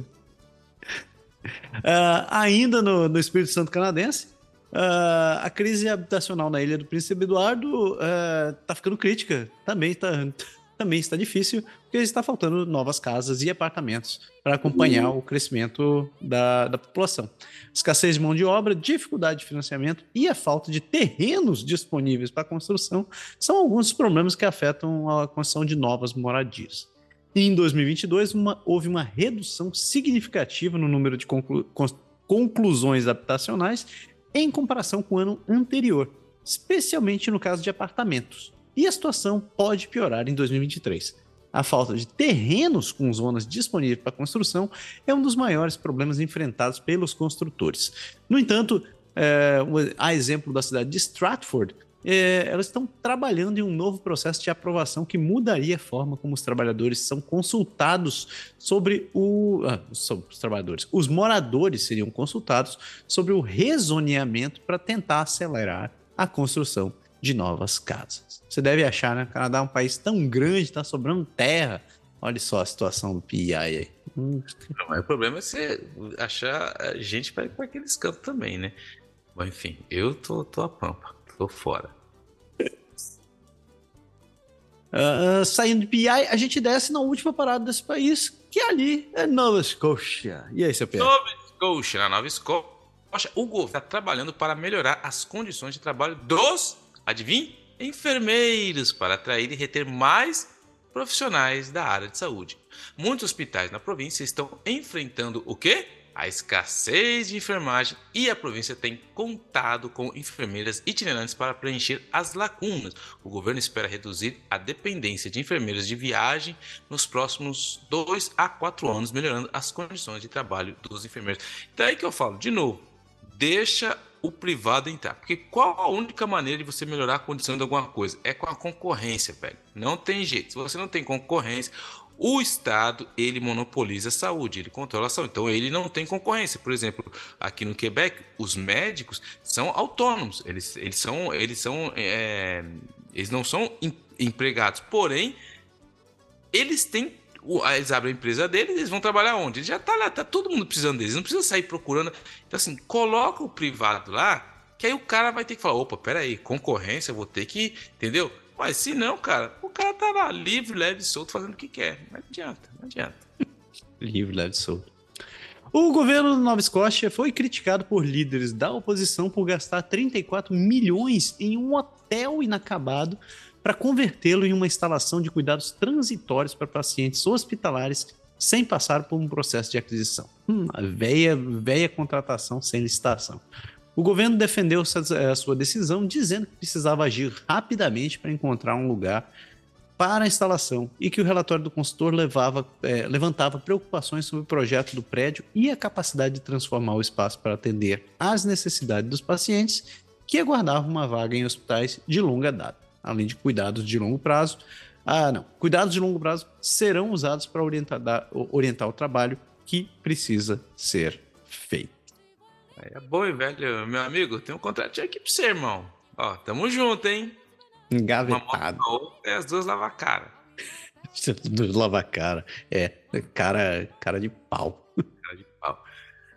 Para terminar aqui, a última é: a Sociedade Turca da Nova Escócia realizou uma venda de bolos para arrecadações de fundos para vítimas do terremoto de Halifax, como o Massaro já falou no início, é, é, na, que aconteceu em outros lugares, mas agora em Halifax, no Halifax Seaport Farmers Market, no fim de semana. A venda de bolos e arte no sábado e domingo foi organizada pela Sociedade Turca de Nova Escócia. A cidadã uh, turca Alseya Erten estava visitando sua filha e, e sua filha, uma estudante de Halifax, quando ocorreu o terremoto, o presidente da sociedade, que tem mil membros no Canadá Atlântico, disse que quando os membros ouviram sobre o terremoto, sua primeira inclinação foi ajudar. A Cruz Vermelha igualará as doações feitas à sociedade para o socorro do terremoto. A meta inicial era arrecadar 5 mil dólares, mas foi alcançado rapidamente, embora sobremesas regionais e produtos salgados tenham sido os principais itens à venda no fim de semana. Captain disse que há planos para sediar outros eventos de arrecadação de fundos incluindo um leilão de arte. Então, quem está na Nova Escócia e quer ajudar, fique esperto. Quem gosta de doce, como eu principalmente, pode ir lá e está pronto para comer o que quiser e vier. Aí. E assim a gente fecha o nosso girão pelo país, agora a gente vai para a parte mais doce desse programa.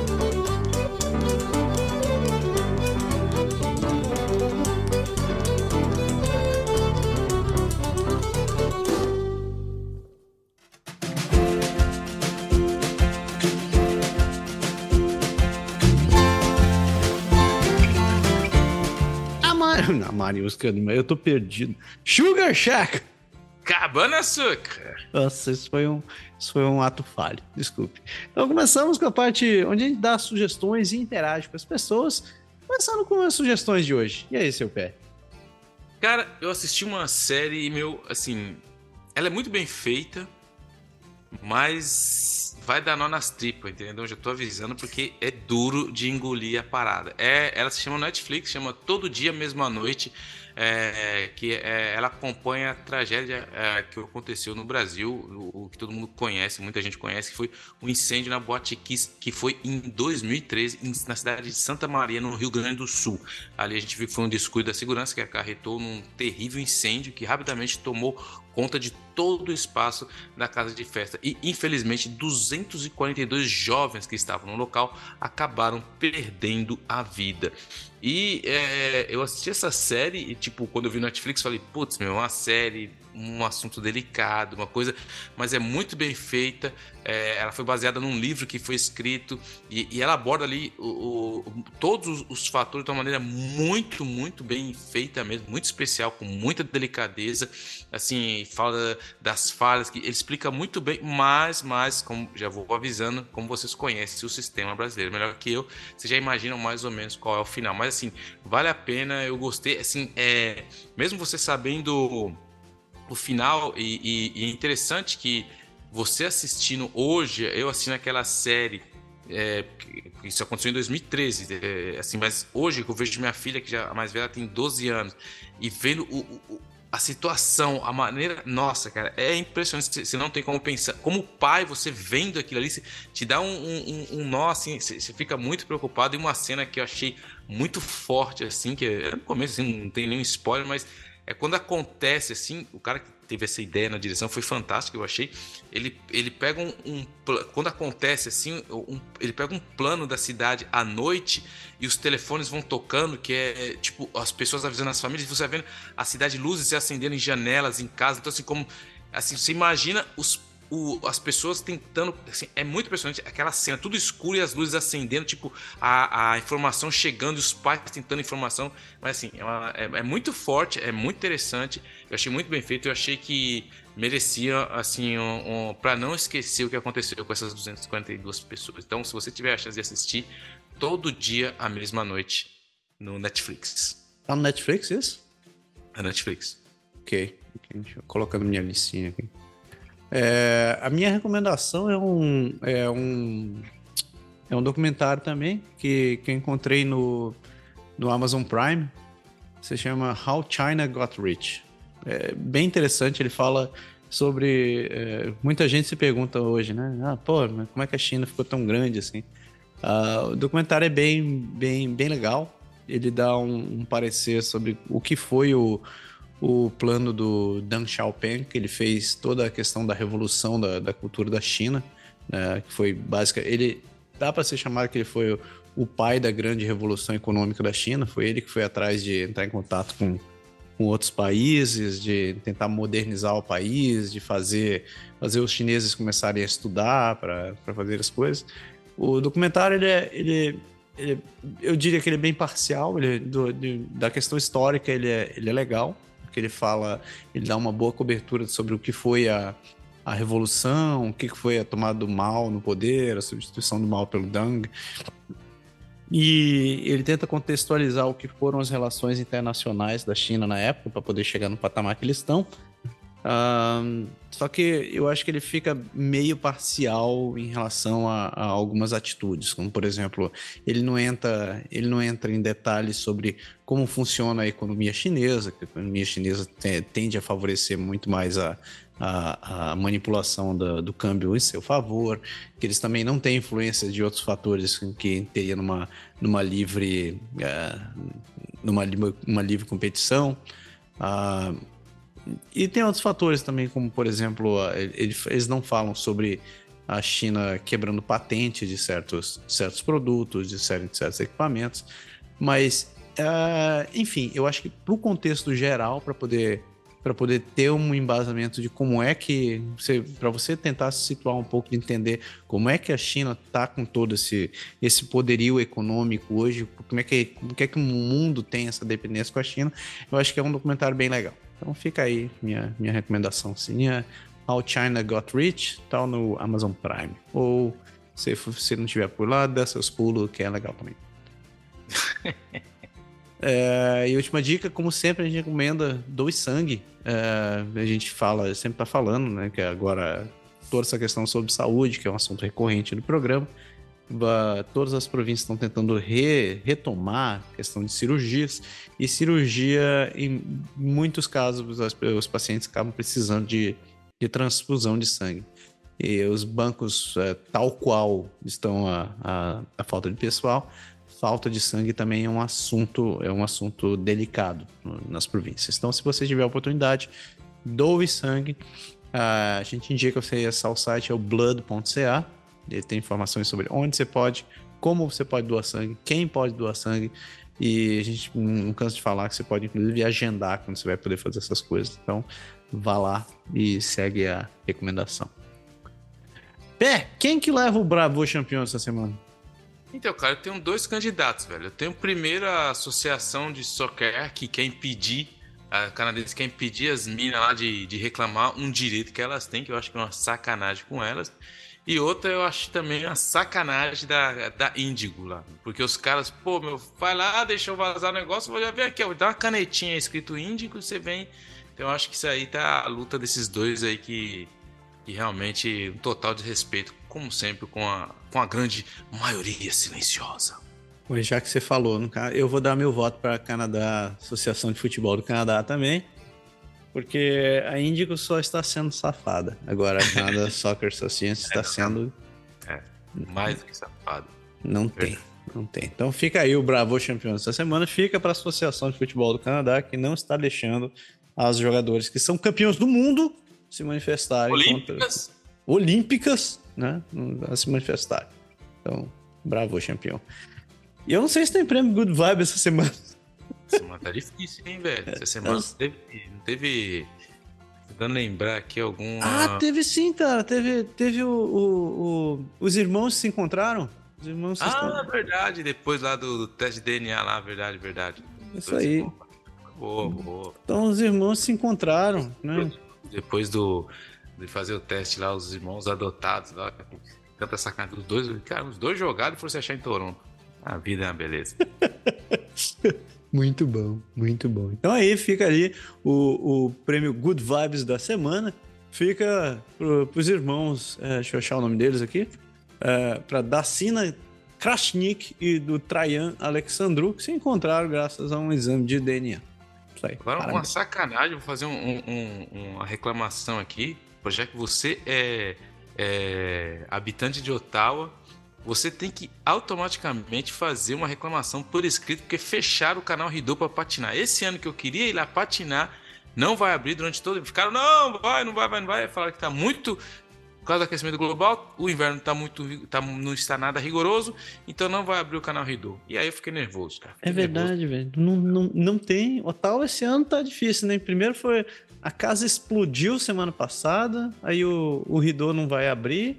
E teve. Eu nem coloquei na notícia essa semana aqui, porque já tá, tinha coisa demais, mas pegou fogo no, no Jockey Club aqui de Oral também. Né? Então tá difícil. Não, não, tá, nuvem preta tá aí. Tá.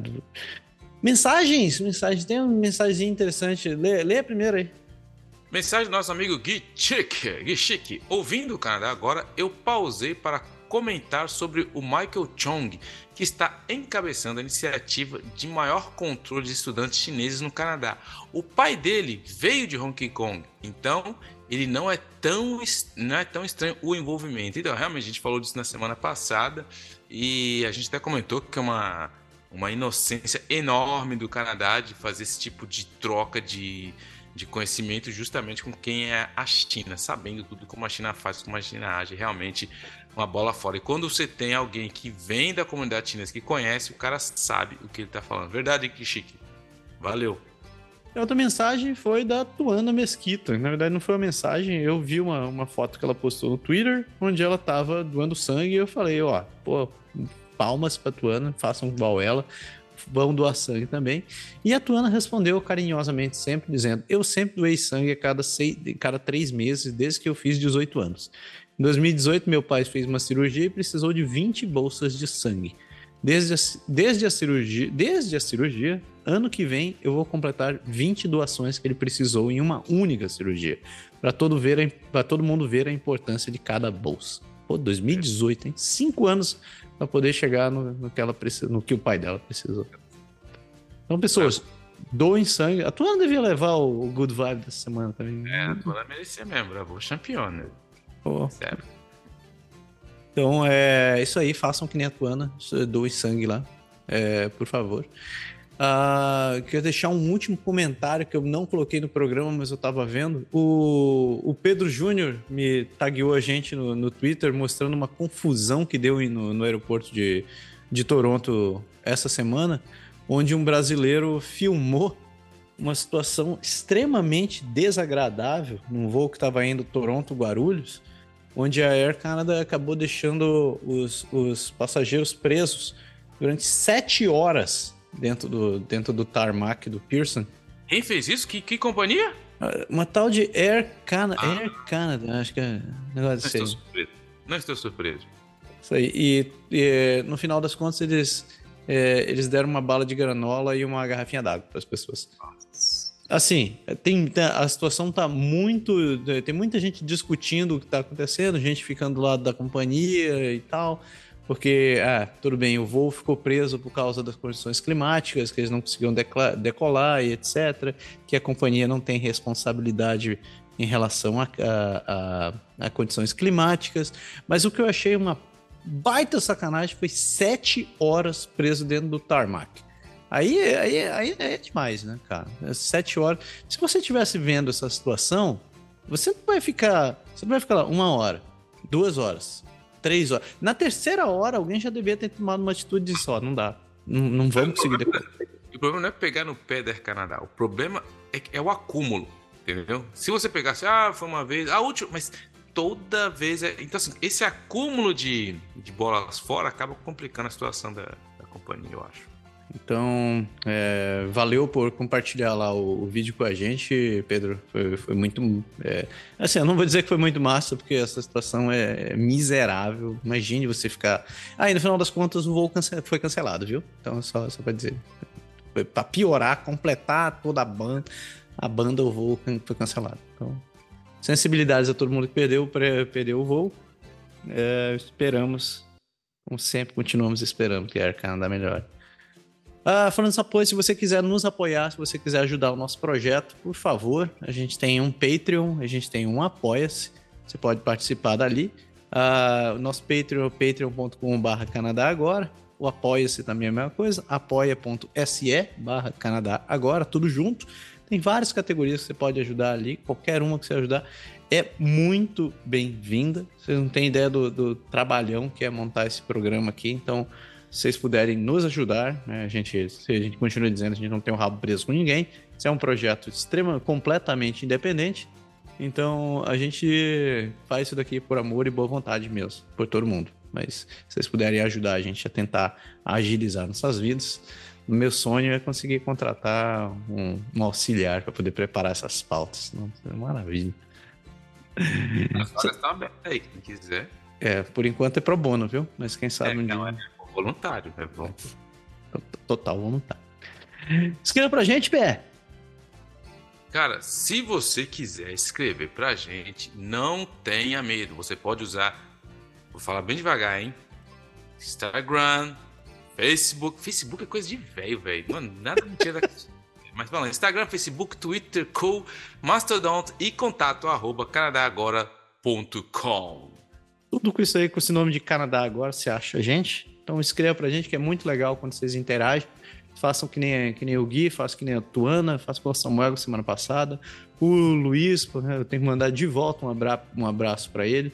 Luiz, muito obrigado pela, por aqueles vídeos que você mandou falando sobre carro hidrogênio. Eu vou te passar depois aí, PS. Muito massa. Eu só, já falei, só vou comprar quando for carro de hidrogênio. Aí eu vou entrar nessa. Senão nem me avisa, nem fala comigo. Você vai curtir. E é isso aí. Chega, né? Deu. Deu esse negócio. Deu. Pessoas, uma excelente semana para todo mundo. Fiquem em paz e semana que vem a gente está por aí. Grande abraço. Tá.